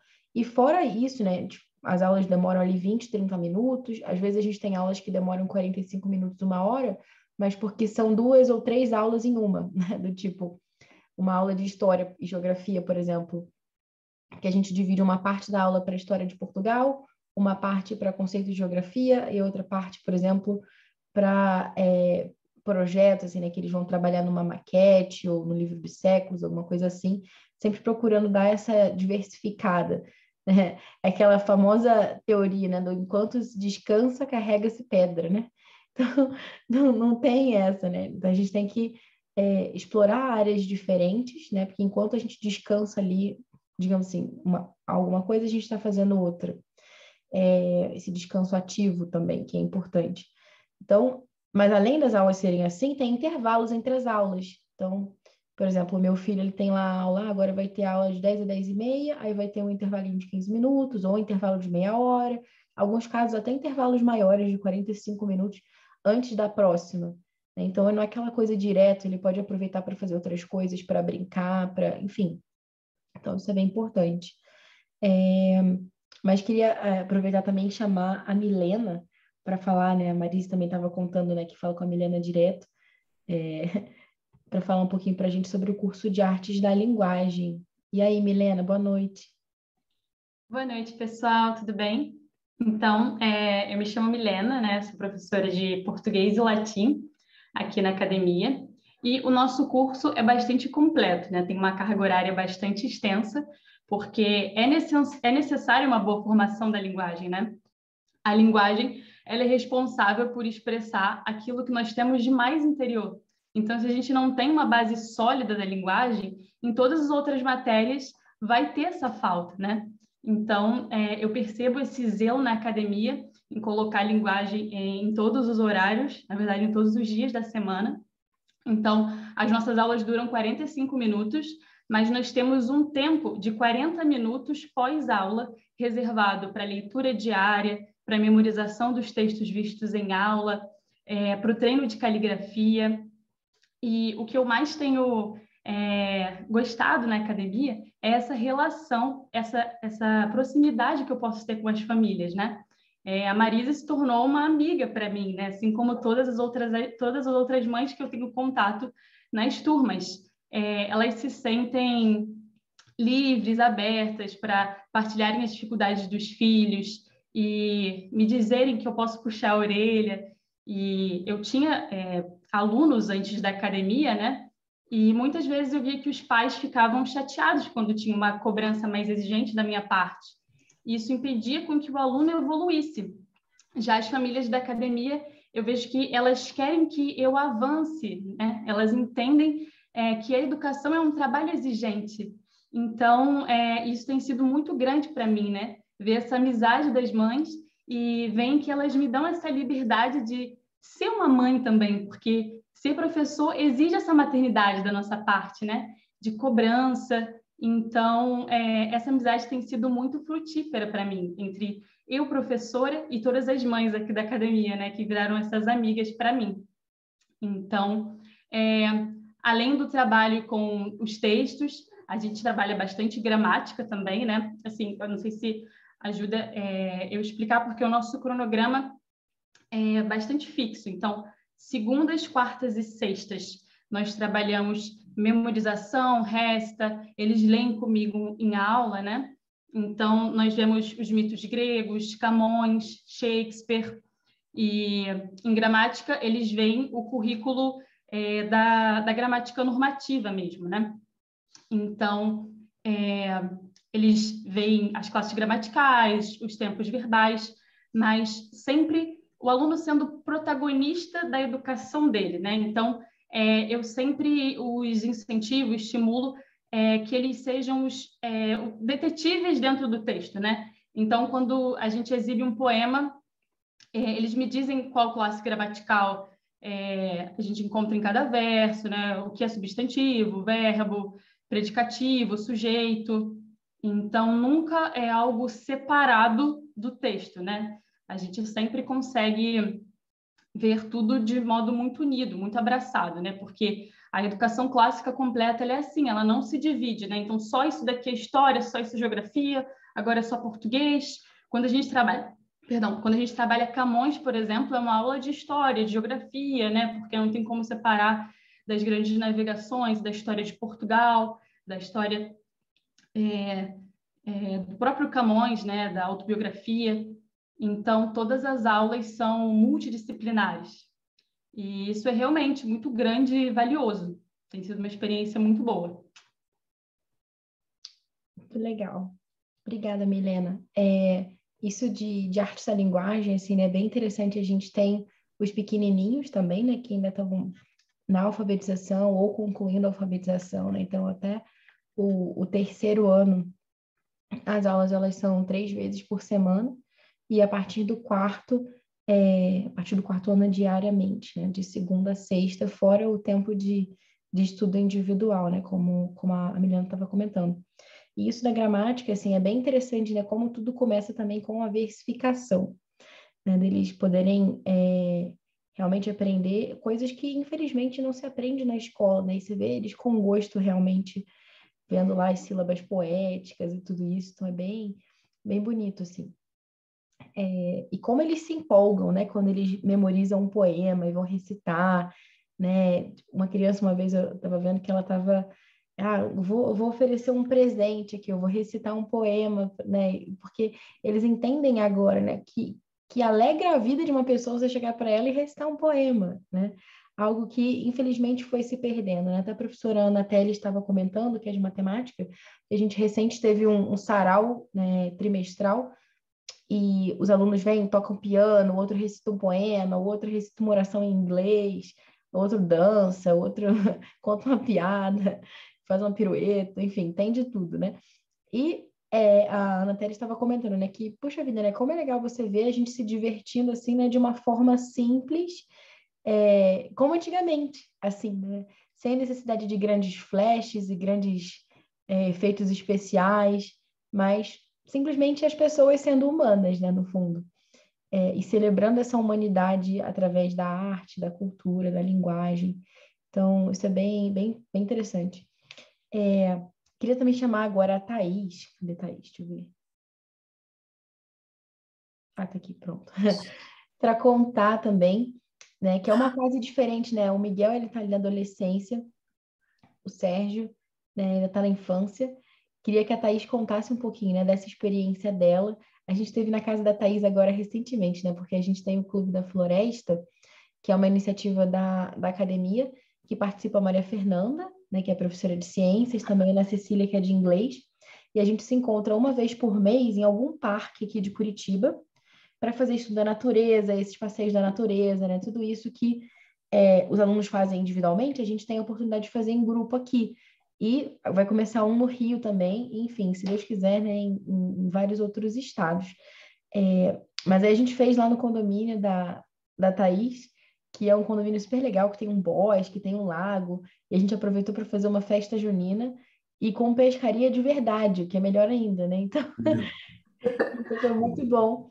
É, e aí, Thaís, conta pra gente. Vamos lá, vou me apresentar então. É, eu sou a Thaís, esposa do Hélio, tenho três filhos. O Sérgio, de oito anos, o Gabriel, de cinco, e a Beatriz, de um ano e dez meses. É, a gente começou o homeschool, na verdade, quando começou a pandemia, né? Quando começou a pandemia, surgiu a oportunidade. E aí a gente, eu, eu tomei coragem e comprei um material católico. Mas é tudo aquilo que você falou, Bárbara. É, o material era um foco muito católico e só católico. E aí me faltava, né? Tava me faltando, mas foi bem rapidinho, foi, foi, é, foram seis meses.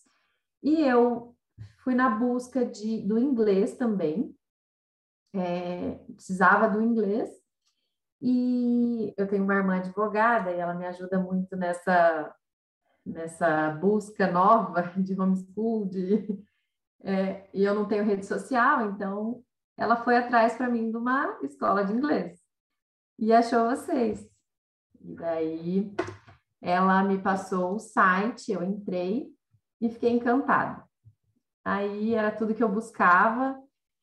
É, eu cheguei a pensar em, em, colocar em outras matérias, mas assim, realmente ficava caro. Aí pensei em tutoria, é, é, de, de, achar um professor que viesse em casa, dar aula para eles, e, fui, e pesquisei também, era um absurdo. É, se eu fosse chamar professor de cada matéria para vir na minha casa, é, porque assim, eu não, na verdade, a dinâmica não estava legal, as crianças não estavam felizes com aquele material. É, tinha dias que eram legais, tinham dias que não, não dava certo.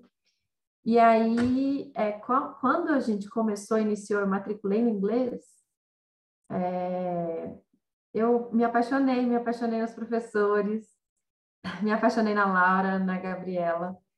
E eu achei elas, do, elas tinham uma doçura assim para falar, um jeito de ensinar muito lindo, era muito melhor que eu para ensinar.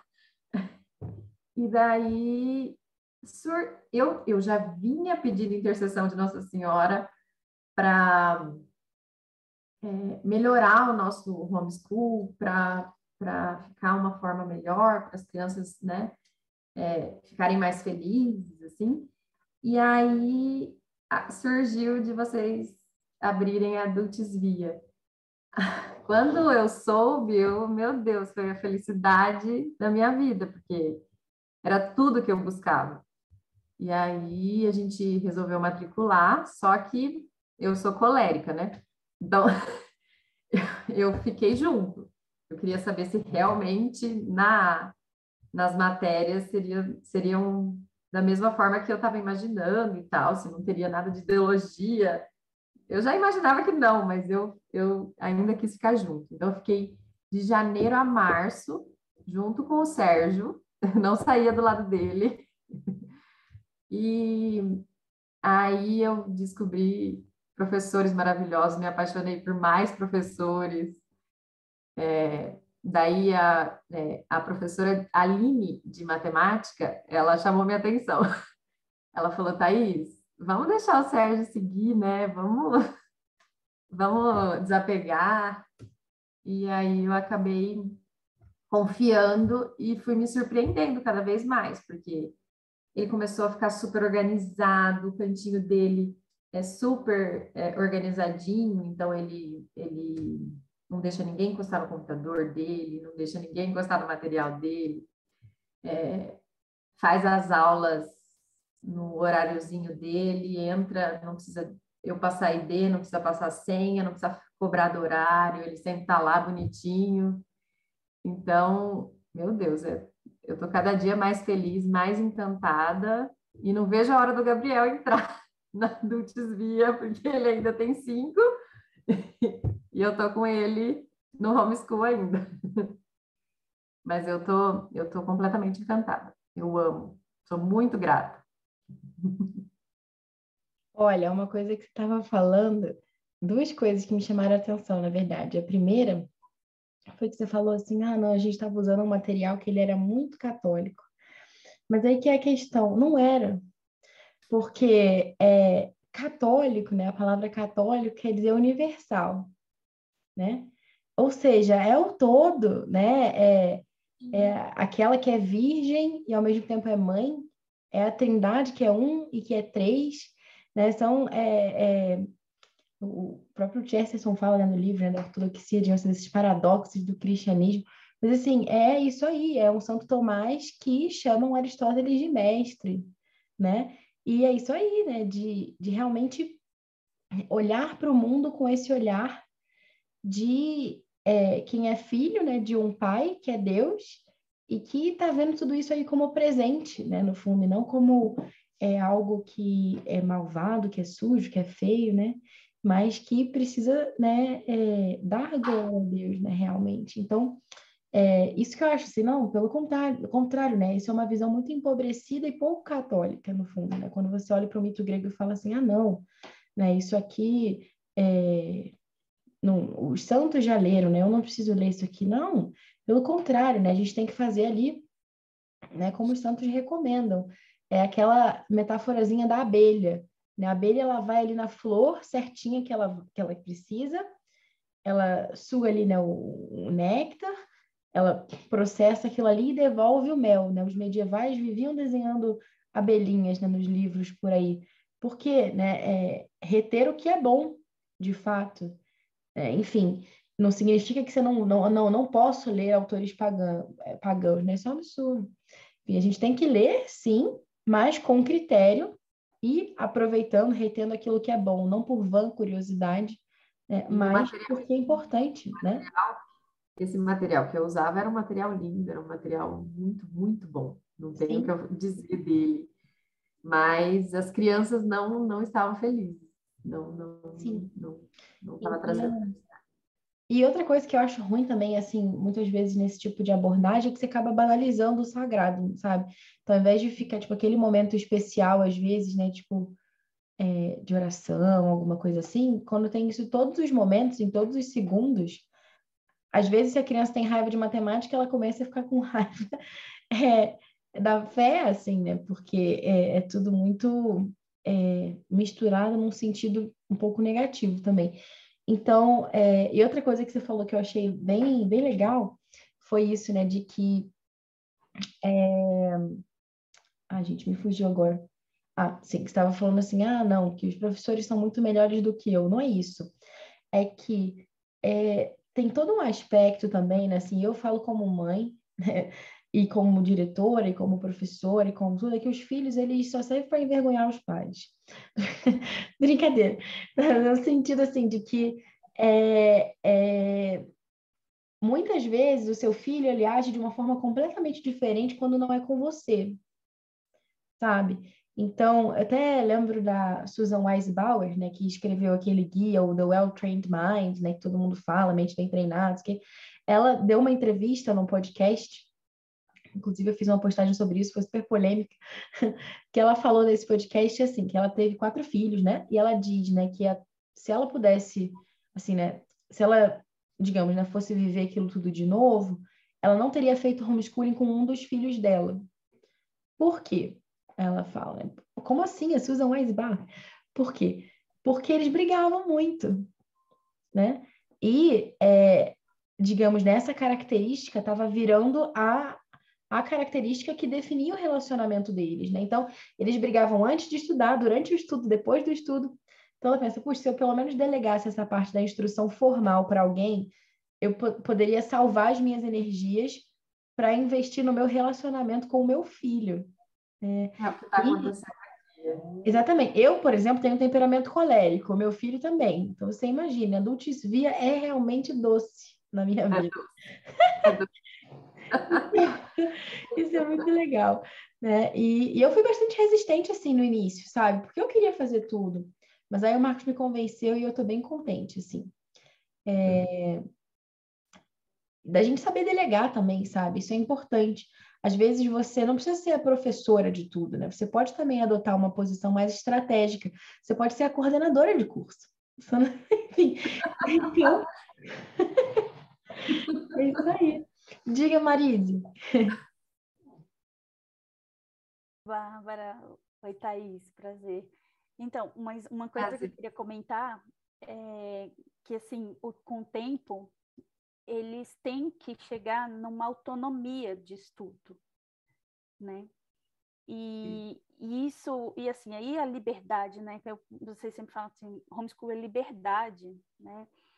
E essa liberdade até temporal mesmo, às vezes é uma fase, imagina assim, com os pequenininhos, né? É, é muito bom que a mãe esteja ali, mas ele vai é, chegando nessa fase, né? A adolescência, não, não, sei se vão ser com todos, né? Assim, e, e, que ele tem que chegar nessa autonomia do estudo, né? Conseguir saber ir sozinho. E aí os tutores, eles, eu acho que eles têm esse papel assim primordial de saber orientar, né? E, e trazer também para nós como pais, a gente ser esse controlador, né? Eu não gosto desse, desse termo, né? De ser um controlador, mas de ser um, assim, monitor, vamos dizer, né? Estamos avaliando, né? Assim, e, e, a gente, eu consigo acompanhar sem sufocar, né? Uhum. E ao mesmo tempo fazendo com que ele vá, essa tendência, né? Até na formação do caráter dele, ele tem que chegar nisso, ele tem que chegar nessa autonomia do estudo, né? Sem se perder no meio do caminho, né? Isso pode ser temporário, né? Então, assim, é, quando eu li a história da Susan Weisbauer, né, eu fiquei pensando, é, mas houve um momento que ela gostava muito, né, do, do homeschooling com ele, e depois ela falou, né, quando chegou na adolescência, falou, agora eu queria que fosse para a escola, e é isso, é liberdade, quem sabe depois, quando abrir um, uma academia do Tisdomos, né, física aqui em Brasília, vale a pena, se for, né, couber dentro da nossa rotina, ele vai para a escola.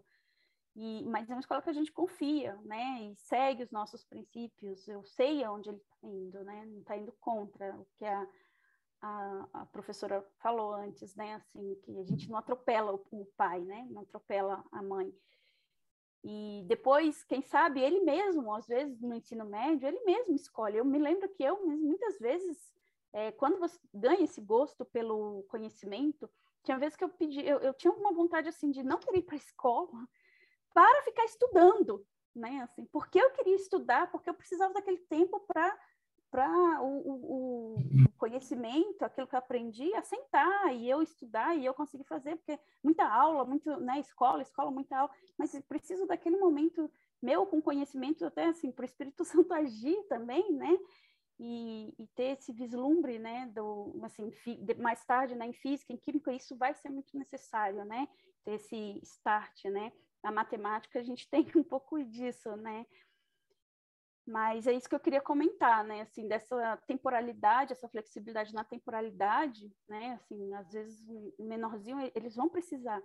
E depois eles também a gente precisa soltar, né? Não precisa, senão ele cria aquela tem algumas tem criança que cria uma dependência assim da mãe e ele não vai sozinho, ele não vai chegar na autonomia. E aí os tutores eles são assim maravilhosos, né, pra gente nesse ponto. Era só isso que eu queria comentar. Excelente.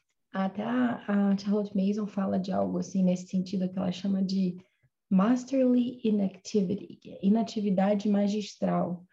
É, ou seja, né, aquele momento, né, de, tipo assim, esse, essa pausa que é fundamental para que você consiga de fato refletir sobre aquilo que você aprendeu. Né? Então, faz todo sentido. E por falar nisso, né, e aprender, a, Marisa falando que isso é importante para matemática, queria chamar a Ana Flávia para falar um pouquinho também sobre o curso de matemática. É, esse cenário bonito aí, né, Ana Flávia? Fala aí. Olá, pessoal. Boa noite a todos. É, eu sou, acho que, a última professora a, a conversar e a falar aqui. E, por um lado, foi muito bom, porque, não sei se foi bom ou ruim, porque é, queria comentar um pouquinho né, de cada depoimento que foi exposto aqui. É, e aí começa a vir um monte de coisa na minha cabeça, né? Começo a pensar como é que eu cheguei na academia, né? É, como é que eu ajo aqui nas, nas minhas aulas. Então, assim, são, foram muitos depoimentos muito bons e que, que eu vou, não quero me estender aqui na, na minha fala, porque nós já estamos aqui às 10, né, 10 e meia da noite.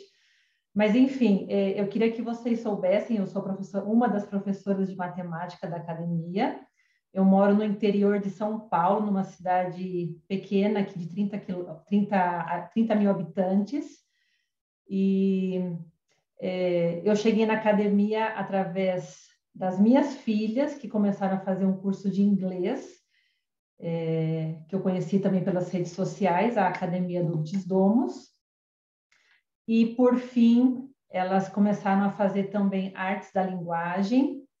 E, logo em seguida, é, né, por coincidência ou providência de Deus, eu mandei um currículo para a academia e, e fui chamada para trabalhar aqui como professora de matemática. E depois de alguns meses, é, né, durante a pandemia, é, minhas filhas estavam em casa e comecei a perceber a dificuldade que elas tinham na matemática e comecei a, a, estudar com elas em casa, só que não deu certo, né? Como algumas disseram aqui, porque às vezes você acaba tendo atrito e acaba né, misturando o relacionamento de mãe e filha com professora né, e aluna e, e aí não deu certo. E elas se matriculou, as, as matriculei na academia também até que um dia elas conseguiram ir para um colégio que a gente realmente se sente tranquilo, né? A gente sabe que ali está totalmente fora de ideologias e marxismos e etc. Enfim, é, diante de todo esse histórico, né, de como eu cheguei aqui à academia, é, comecei a dar aula em janeiro do ano passado aqui. Marcos me ligou, né, Marcos, é, me pedindo para socorrer aqui a, a, ausência de uma professora que estava de licença e acabei assumindo é, de, meio de surpresa, mas que hum, de, diante de um ano de, de trabalho com, com vocês, eu posso dizer que, que trabalhar aqui é, é muito gratificante, porque é, apesar de nós termos né, é, essa responsabilidade de horários, de adoção de material didático, eu tenho a liberdade também de fazer algumas atividades que nas minhas aulas, né, em outras escolas, eu não tinha, não tinha essa liberdade e, e nem podia sair da minha meu planejamento, né? Inclusive, tem coisas que eu faço aqui que às vezes a Bárbara nem sabe, né, Bárbara? Que às vezes eu faço e depois eu conto para ela, Bárbara, olha, eu fiz algumas coisas ali que não estavam no cronograma. É, então, essa liberdade que eu tenho aqui, e as outras professoras também têm, é, é muito gratificante, porque a gente consegue trazer para os nossos alunos é, é, conteúdos, atividades, assuntos riquíssimos que em casa, né, é, numa outra escola, num outro ambiente, elas não teriam. É, eu gosto muito da, da geometria, né, de dobraduras, é, e, e, eu sei que isso é muito importante para as crianças, e, então isso é, é, um, é uma atividade que eu trabalho muito com eles e eu me sinto muito à vontade para para fazer isso com eles, né? Não, não estou, nosso conteúdo de matemática não está engessado, né? Eu não, é claro, nós temos que cumprir um cronograma, um conteúdo, mas isso não me impede de trazer outras atividades que é, que são importantes para as crianças. E então, assim, uma das atividades que eu queria comentar com vocês que é sobre a leitura da temperatura ambiente. É, eu peço sempre para os meus alunos que façam um cabeçalho, porque nas aulas de matemática não é simplesmente estudar números, né?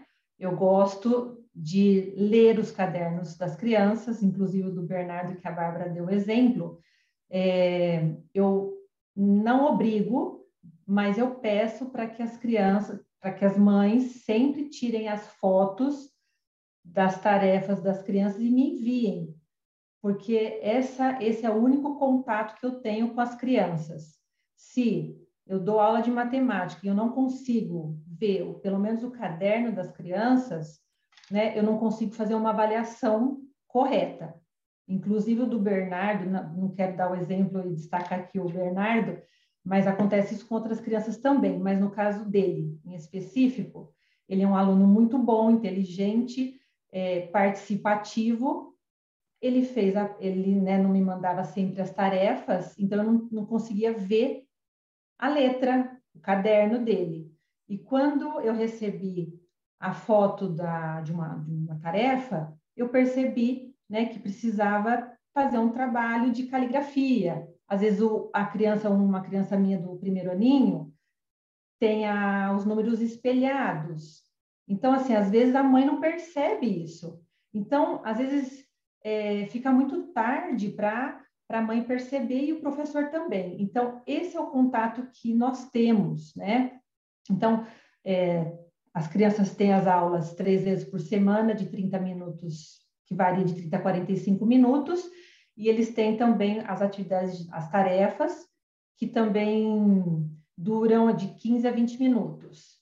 Às vezes mais, às vezes menos, né? Às vezes tem mãe que reclama, que manda muita tarefa, às vezes tem criança que pede mais tarefa. Então, assim, são nessas tarefas que eu consigo corrigir, saber onde que eles têm as dúvidas, saber onde que eles estão errando. Então, isso é importante, né? Essa troca, que eu possa, né, possa realmente é, estar presente, presente na, na educação, no ensino de matemática deles.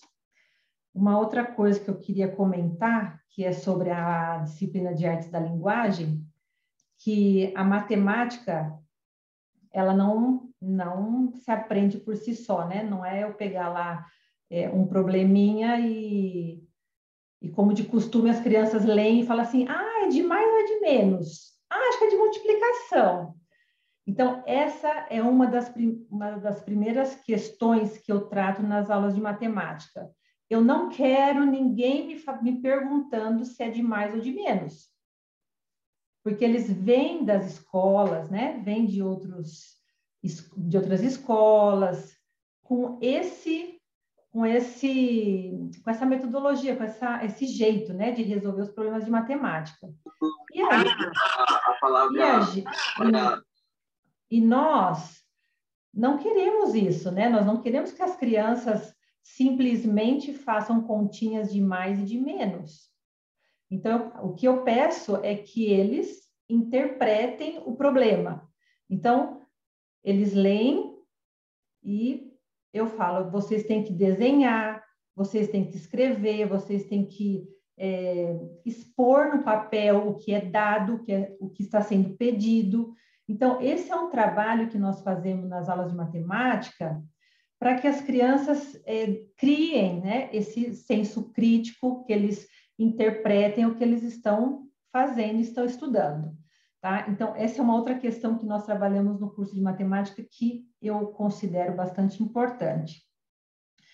E eu, como mãe, né, além de professora, eu sou mãe também, e o que eu quero para as minhas filhas, eu faço para os meus alunos também. Inclusive, um dia eu precisei conversar com uma mãe, inclusive a, a, Mari, a, a professora, não, a mãe, me perdi aqui, acho que a Thais, né, que a professora Aline pediu para não ficar junto né, com a criança, com o filho.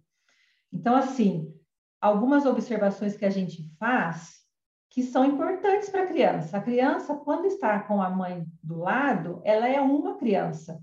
Quando ela está sozinha, sem a mãe, ela é outra criança. E vocês não têm noção da diferença que é a criança sozinha. Então, assim, é, é, a gente fica com medo de, de pedir para a mãe, né? Fala assim, nossa, como assim? A professora está pedindo para eu sair né, de perto? Por quê, né? O que, que será que, que, que será que ela vai fazer? Ou o que, que eles fazem? Enfim, a gente fica com medo. mas põe a aula gravada, então não tem que ter medo. exatamente, exatamente. Não tem como a gente fazer algo que, né, que algo escondido, que ali vocês conseguem ver. Isso é muito bom, inclusive esse é um detalhe muito importante. E então assim, eu como mãe, eu também atuo, né, nas minhas aulas de matemática. Então, o que eu quero para as minhas filhas, eu faço com os meus alunos. Então, se eu falo assim, olha, mãe tal, seu filho precisa fazer as tarefas e precisa me enviar antes da próxima aula. Eu mando. E assim, graças a Deus, na academia eu nunca tive nenhum problema, nunca nenhum problema com nenhuma mãe dizendo: como assim? Meu filho está fazendo outras coisas, ele não vai fazer. Então nunca tive isso. Então sempre foi muito, foi uma conversa muito boa, muito recíproca assim com as mães. Então tudo o que eu passo né, eu recebo já no outro dia. Né? Tem alunos que não me mandam a foto da tarefa, eu falo com a preceptora do aluno: olha, esse aluno não está me mandando tarefa. Peça para que me mande a tarefa, porque eu não sei se ele está fazendo. Ele me fala que faz, mas eu não sei se está certo, se ele está entendendo. Então, assim, é, há muita, assim, é, é uma troca aqui na academia, né? Então, a gente, com essa esse trabalho de preceptoria também está sendo muito bom, porque a gente concentra todas as, tanto as coisas boas como né, as de melhora, a gente conversa com a preceptora do aluno, e a preceptora conversa com a mãe, e a gente vê um resultado muito, muito rápido. Então, é, eu acho que era isso que eu queria conversar, falar. É, ah, eu queria falar sobre a temperatura, né? Uma, um, um, exemplo que eu dei, que eu acho que eu acabei me acabei mudando de assunto. Enfim, aquela essa liberdade que nós temos, peraí, embaçou. Essa liberdade que nós temos de, de trabalhar algumas atividades extras em sala de aula, que eu estava falando sobre o cabeçalho, né?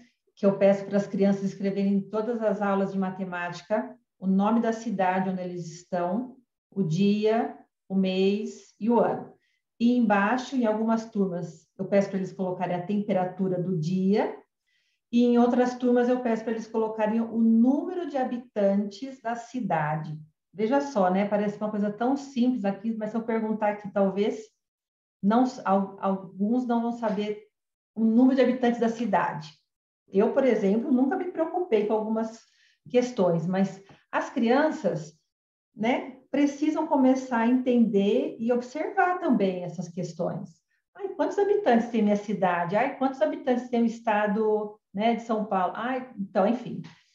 Então, essa é uma atividade que eu peço para eles fazerem. E da temperatura, muito interessante que desde o começo do ano eu peço, pedia para eles colocar a temperatura. Então, todo dia de manhã eles tinham que me falar qual era a temperatura. Ah, 9 graus, ah, 15 graus, 20 graus. Aí eu parei de pedir, né? Parei de pedir, a gente começa a aula já e naquela rotina eu acabei parando. E é foi tão interessante que as crianças já se acostumaram com isso, que em todas as aulas eles, eles entram na aula e já falam: professora, você sabe quanto fez essa noite? Professora, sabe quanto que está agora? Então, assim, é um, algo que já, já faz parte da rotina deles, né? E que eu acho bastante interessante. Inclusive, tem aluno que usa o termômetro e não o computador para olhar. Então, veja, né? Então, a criança ela consegue ver já os pontos, os números positivos, negativos. Então, é, aos poucos, a gente vai introduzindo alguns temas de forma involuntária, né? inconsciente até um momento que a gente vai chegar em, em alguns conceitos é, mais aprofundados, tá bom? Então, é, poderia ficar falando aqui mais, né, gente? Mas eu acho que já tá bom, né, Bárbara? Caso vocês queiram perguntar alguma coisa, estou aqui à disposição, tá bom? Obrigada, Ana Flávia, mas é isso mesmo. É, Inclusive, a Regina falou aqui que precisa sair, mas a gente vai deixar a reunião gravada, então não se preocupem, depois a gente vai enviar para vocês no e-mail que vocês cadastraram. Queria responder perguntas de vocês, se vocês tiverem alguma pergunta, podem enviar aqui no chat. É, a Alana mandou uma pergunta, ela disse assim, o que adultos via? Tem interesse em homeschooling, devido ao cenário escolar de hoje. Minha filha está no sexto ano, é possível? Sim, com certeza. Né? É, aqui na academia, atualmente, a gente tem até o sétimo ano, mais ou menos, mas a gente também tem alguns alunos de oitavo que fazem algumas outras matérias de sétimo, porque isso também é uma coisa que é triste, mas ao mesmo tempo é uma alegria, né, da gente saber que pode ajudar, é que, né, infelizmente, muitos alunos chegam na, na, academia com uma certa defasagem né, em alguns conhecimentos, né, alguns conteúdos, né? Mesmo questão de matemática, né? Por exemplo, a gente tem casos né, de alunos que estão um ano para trás, dois anos para trás. E é, é, muito disso se deve, às vezes, à questão da escola, né, em alguns contextos, né, de que de repente a formação não era tão boa. Em outros também a questão da rotina, né, de que na casa, às vezes, a gente idealiza que o homeschooling vai acontecer de uma determinada forma, mas na prática não acontece.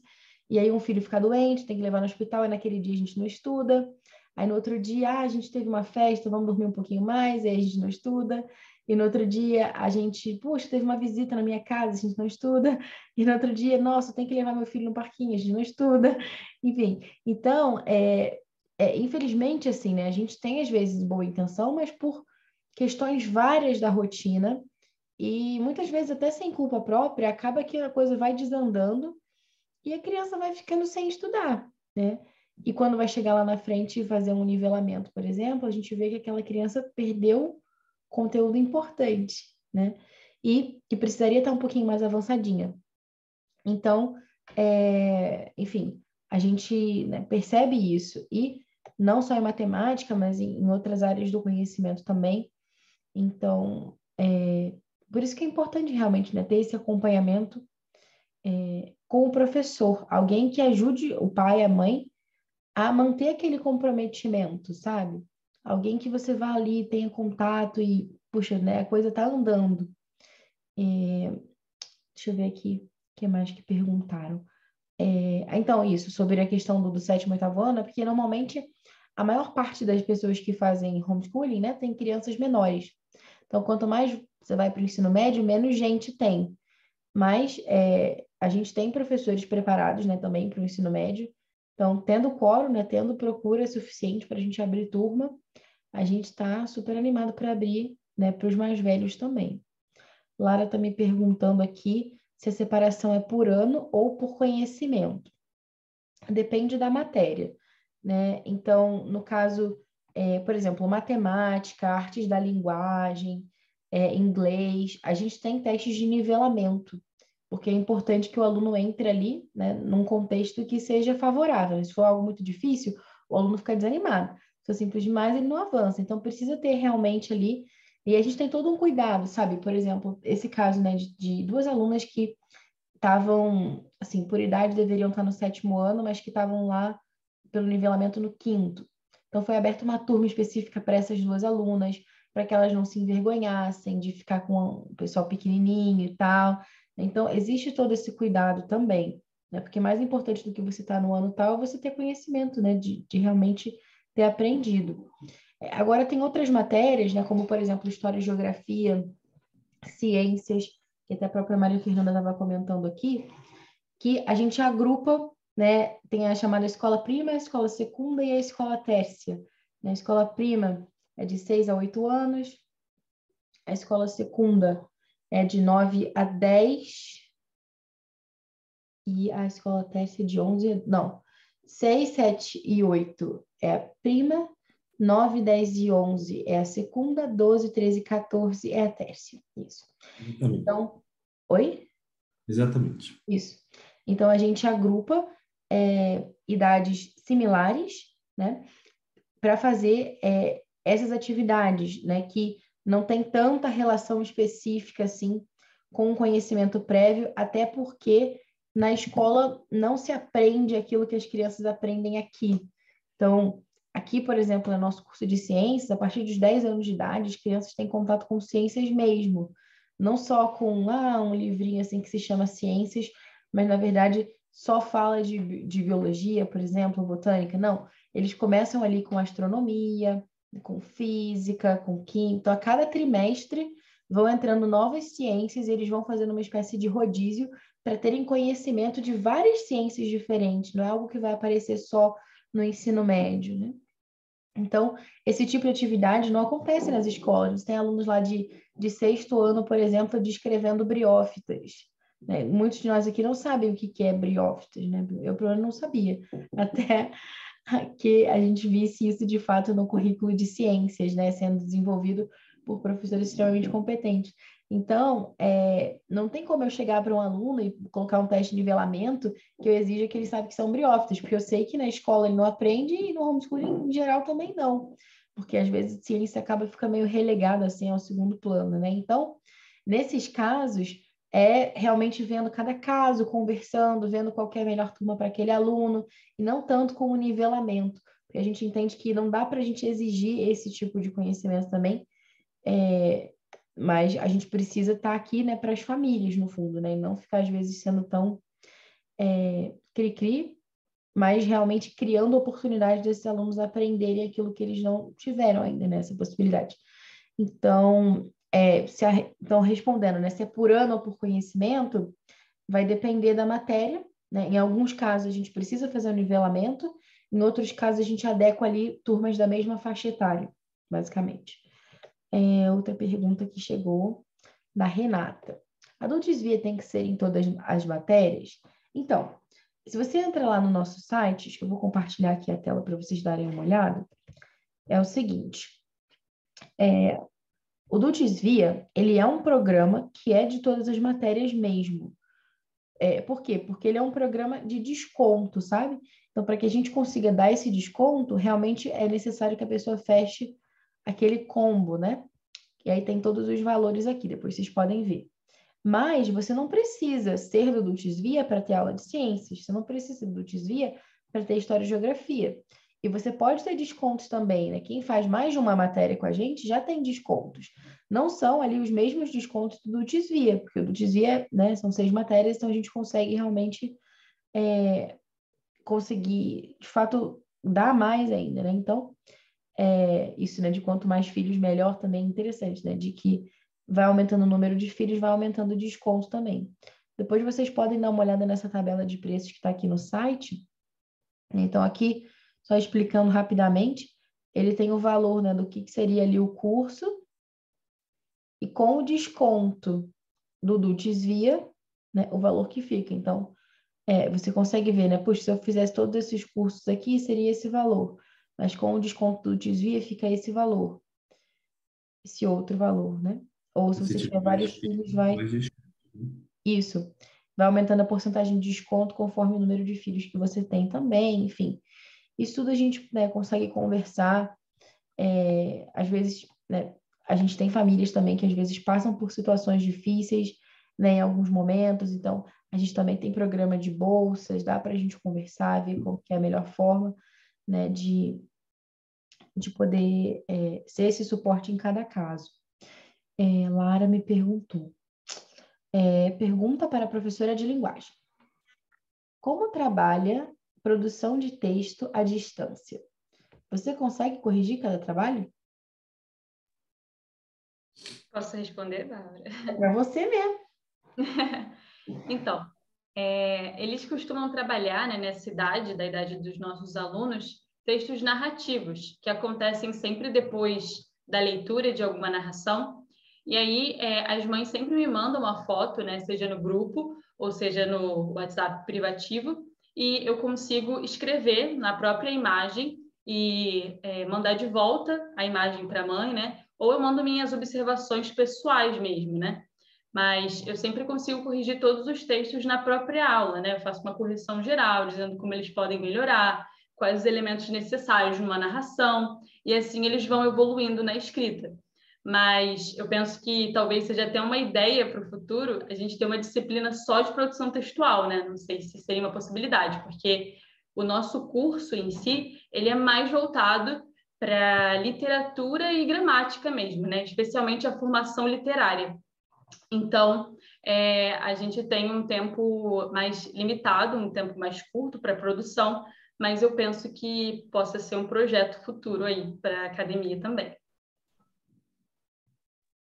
Isso, então, com relação à produção textual, né, a gente teria que fazer uma, uma breve introdução assim mais metodológica, porque o que, que acontece? É, hoje em dia, em geral, é comum a gente ouvir as pessoas falando assim, ah, o brasileiro não, tem, não sabe escrever. Ah, redação é vergonha, não sei o quê. Mas esse não é o problema. As pessoas sabem escrever, elas não sabem pensar, né? O problema é a questão da escrita é um simples sintoma de uma doença que essa é, coisa absurda, né? Porque no fundo assim, é, e isso está bastante alinhado com o método da Charlotte Mason. Vocês ouviram bastante gente falando sobre narração, narração, narração, porque olha só, Imagina só que eu, que eu leia para você agora um, uma fábula, né, se você for bem pequenininho, ou que eu leia para você, sei lá, a carta de Pero Vaz de Caminha, ou o que seja. E eu leio para você um, um trecho desse texto, uma única vez, e peço para você narrar o que você se lembra daquilo que você ouviu. Nesse exercício de compilar né, de uma forma estruturada, com início, meio e fim, é, esse resumo, aquilo que você acabou de ouvir, você está produzindo um texto oral, no fundo. Você está desenvolvendo todas as capacidades cognitivas que você vai precisar na hora de colocar isso por escrito. Ou seja, os nossos alunos, eles desenvolvem bastante essa questão da oralidade, da narração oral, do texto oral, até os 10 anos. A partir dos 10, mais ou menos, eles começam a fazer narrações escritas, ou seja, eles começam a passar para o papel aquilo que antes eles faziam oralmente. Quando esse aluno vai começar de fato a produção escrita, ele já tem um nível de escrita que é muito bom, porque ele treinou toda a parte cognitiva antes, né? É, então, mais do que simplesmente escrever para aprender a fazer um bom texto, para aprender a se comunicar, o que um aluno precisa de fato é saber estruturar esse pensamento e ter ideias ricas, ou seja, bastante exposição à literatura, a textos com vocabulário de excelência, né? ter um bom repertório linguístico, que de nada adianta você só ficar produzindo, produzindo o quê? Com, né? Vai tirar o quê, né? Se não tiver de nada, né? nada ali. Então, isso acho que, que é importante, assim, a gente é, ter em conta, sabe?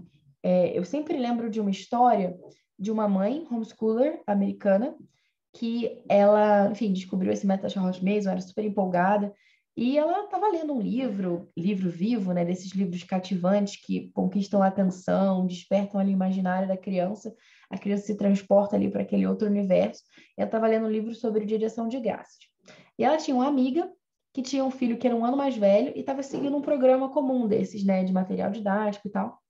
E é, essa amiga liga para ela, super frustrada, e fala assim: Nossa, poxa, meu filho aqui e tal, a gente está estudando. Aí o material dele pediu para ele escrever duas frases sobre o, o Dia de Ação de Graças, né? Aí o garoto escreveu assim: The pilgrims are nice. The Indians are nice. Os índios são legais, os pilgrims são legais. Ela ficou super frustrada, chateadíssima, tipo, nossa, a gente fica aqui um tempão estudando, fazendo um monte de coisa para esse menino escrever um negócio desse. Não podia ser uma coisa mais rica, mais elaborada, mais desenvolvida. Né? Meu Deus, tanto trabalho para absolutamente nada. Aí a outra ficou meio assim, com a pulga atrás na orelha, e chegou para o filho dela, que era um ano mais novo, e falou assim: Filho, o que, que você sabe sobre o dia de ação de graças? E o menino começou a falar. Falar, falar, falar, falar, falar. E se ela tivesse sentado para anotar tudo que ele estava falando, teria dado páginas. Ou seja, o que a gente faz com as crianças no início, né? Se você já obriga a criança a produzir de início, você está colocando uma limitação para ela, que fisiologicamente ela ainda não tem capacidade física de escrever um texto longo, e você está amarrando a capacidade cognitiva dela com essa limitação física. Você impede que o seu filho aprenda a se expressar, a desenvolver as ideias, a estruturar início, meio e fim, criar uma coerência, desenvolver ali o pensamento, elaborar aquela narração. Você fica tolindo essa expressão dele, porque você está vinculando isso necessariamente a uma atividade mecânica, que é a mais simples de todas, no fundo, né? Difícil é você pensar, escrever é o de menos, né? Então, é por isso que a gente insiste tanto nessa parte, para num segundo momento passar para a parte escrita. E aí sim, quando a gente chega na parte escrita, que é justamente agora nesse início, né? Como eu te falei, a partir dos 10 anos, que é quando a criança está ali pelo sexto, sétimo ano, né? É, antiga é, quarta, quinta série, não, antiga quarta série, isso, ou seja, quinto ano, isso. Por ali, a partir do quinto ano, é que ela vai começar a colocar isso por escrito no fundo, né? E sim, aí você envia a foto, aí o professor corrige, e só para encerrar, é, eu queria falar com vocês, deixar o Rodolfo agora comentar um pouquinho sobre a escola, antes da gente fechar, porque a gente agora vai ter uma plataforma de alunos sensacional. Porque antes a comunicação era toda feita pelo WhatsApp, só que isso tem muitos problemas, né? Porque, enfim, controlar tudo aquilo ali pelo WhatsApp são muitos grupos, é muito confuso. E principalmente até para essa parte de envio de tarefas, essa plataforma vai ser muito bacana. Então, com isso eu encerro. É, depois, se tiver mais alguma pergunta, vocês podem mandar e a gente vai respondendo depois individualmente. É, e queria só fechar com o Rodolfo falando um pouquinho sobre a Scud. E é isso, boa noite. Bom, pessoal, é... o negócio é o seguinte, é, a, como a Bárbara já adiantou, inclusive essa pergunta que a Lara fez aí responde automaticamente. O que falaram lá em cima, por exemplo, num determinado momento, acho que a Maria Fernanda mencionou a questão das aulas. É, os pais normalmente pegam as fotos dos trabalhos dos alunos e mandam pelo, pelo grupo do WhatsApp ou pelo, individualmente para o professor. Vai ter agora um, um ambiente virtual todo preparado, muito utilizado pelas principais escolas americanas, né? É, alguma, várias escolas americanas usam esse sistema, esse ambiente virtual, que é muito interessante porque, primeiro, que ele parece uma rede social. Vocês vão ver que nós vamos apresentar para todo mundo, para pais, professores, em geral. Os professores já estão recebendo treinamento, mas os pais vão receber. Você vai passando assim, você tem um feed de notícias. Imagina só, o aluno está lá, aquilo que a, a Maria Fernanda colocou. O, o aluno ele está visitando um determinado lugar, um determinado é, uma determinada vegetação, ou um bioma diferente do, do, do que ele está vendo, ele pode colocar aquele, aquele, aquele bioma automaticamente no feed dele da escola e os colegas começarem a comentar. Aquilo ele vai ser muito interessante. Imagina só, o aluno que está aqui no sul do Brasil podendo ver uma vegetação diferente no norte, no nordeste. Vendo as diferentes características, isso torna ainda mais vivo, mais rico. Isso vai ser muito interessante. O trabalho, por exemplo, que o, o, aluno produziu de texto, ele vai diretamente para a caixa do professor da turma que ele está matriculado especificamente.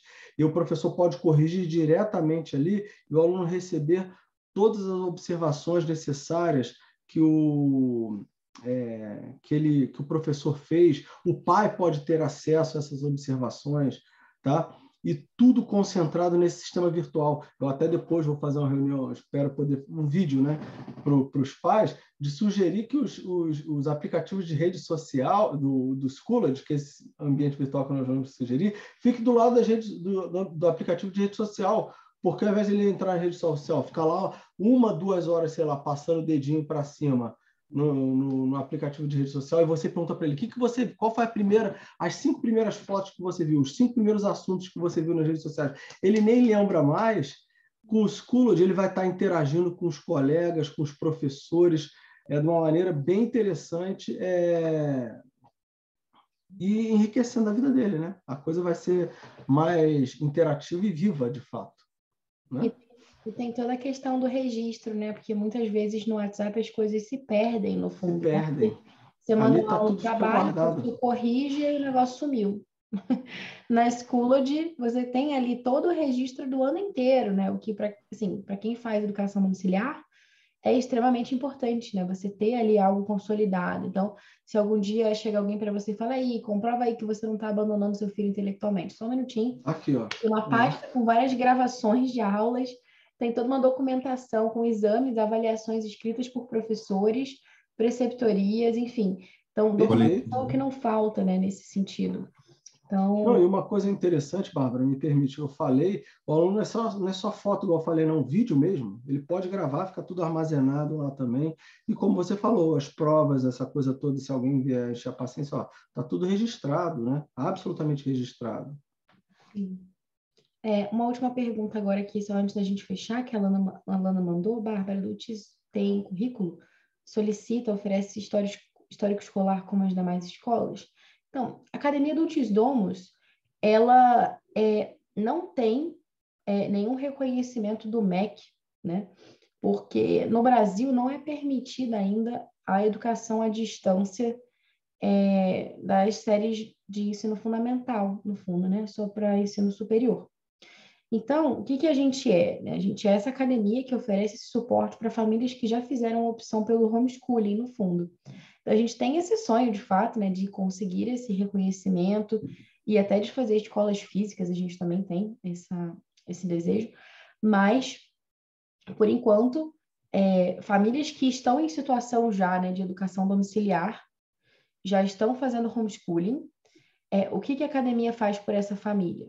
A gente tem toda uma equipe de professores que são excelentes, que passam né, por uma seleção realmente criteriosa, cuidadosa. A gente tem um currículo maravilhoso né, de planejamento e seleção de materiais e toda uma coisa estruturada. Né? E os registros, né? enfim.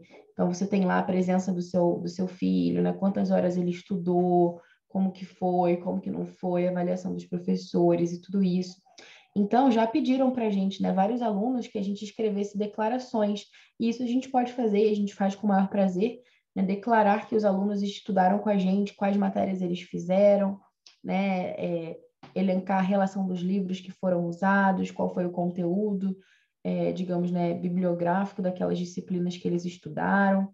Então, tudo isso a gente faz.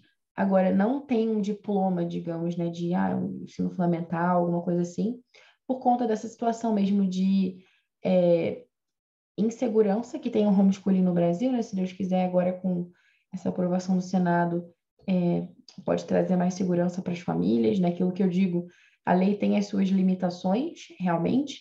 Então, para quem é, já faz homeschooling e não está sendo perseguido, pode ver essa lei como algo que limita, né? Puxa, eu não posso fazer isso, aquilo, não sei o que, vai me obrigar a fazer tal coisa, a BNCC, não sei o que lá mas para o pai que está sendo perseguido, que está sendo obrigado a matricular na escola, que está sendo o, seu direito fundamental ali tolhido, né, de educar o seu filho.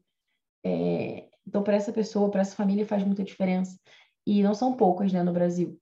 enfim. Então, é, mais para frente, se Deus quiser, com isso, né, de uma regulamentação e tal mais objetiva e uma maior flexibilização até para essa questão da educação à distância, a gente imagina, né, que consiga é, oferecer uma certificação mais objetiva. Mas enquanto isso, a gente tem essas declarações como cursos livres, né, que é o que a gente oferece aqui na academia.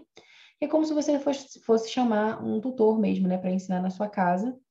É, é a mesma coisa, né, nesse sentido. Com a diferença de que aqui a gente tem uma estrutura é, e que é muito mais tranquilo de encaixar na sua rotina, assim, né, e as coisas realmente acontecerem. Tá bom? Marcos, quer falar alguma coisinha antes da gente encerrar? Não, não, foi muito bom. Eu não achei que ia demorar tanto. São duas horas já de evento. É sempre assim, não tem jeito. Não tem jeito. Não dá. Eu tenho um milhão de coisas para falar, mas não dá. Duas horas demais, né? Sim. Mas é isso, gente. A gente vai enviar a gravação depois. A gente está super assim, disponível. Qualquer dúvida que vocês tenham, tá bom? É, tenham uma excelente noite. Fiquem com Deus e boa semana. Tchau, tchau, pessoal. Obrigada, Thaís. Obrigada, Marise. Excelente. Obrigada, pessoal que participou. Vanessa, Tayana, Alana, Alessandra, Isabela, MP Renata, MV, Bárbara. siglas. Oi. Bárbara. É, os valores estão no site, a gente acabou de mostrar ali, né? É, R$ 1.200 todas as matérias, mas pode fazer uma só ou mais. Muitos descontos, né? Cinco filhos, 50% de desconto. É, tudo ali no site, tá? E dúvidas, Bianca Solosares, é, Lorena e Mari Santos, né? O Bruto, né? Olha, o Bruto fala, o César fala. Então é isso. Muito obrigado. Isso. Tchau, pessoal. Obrigada.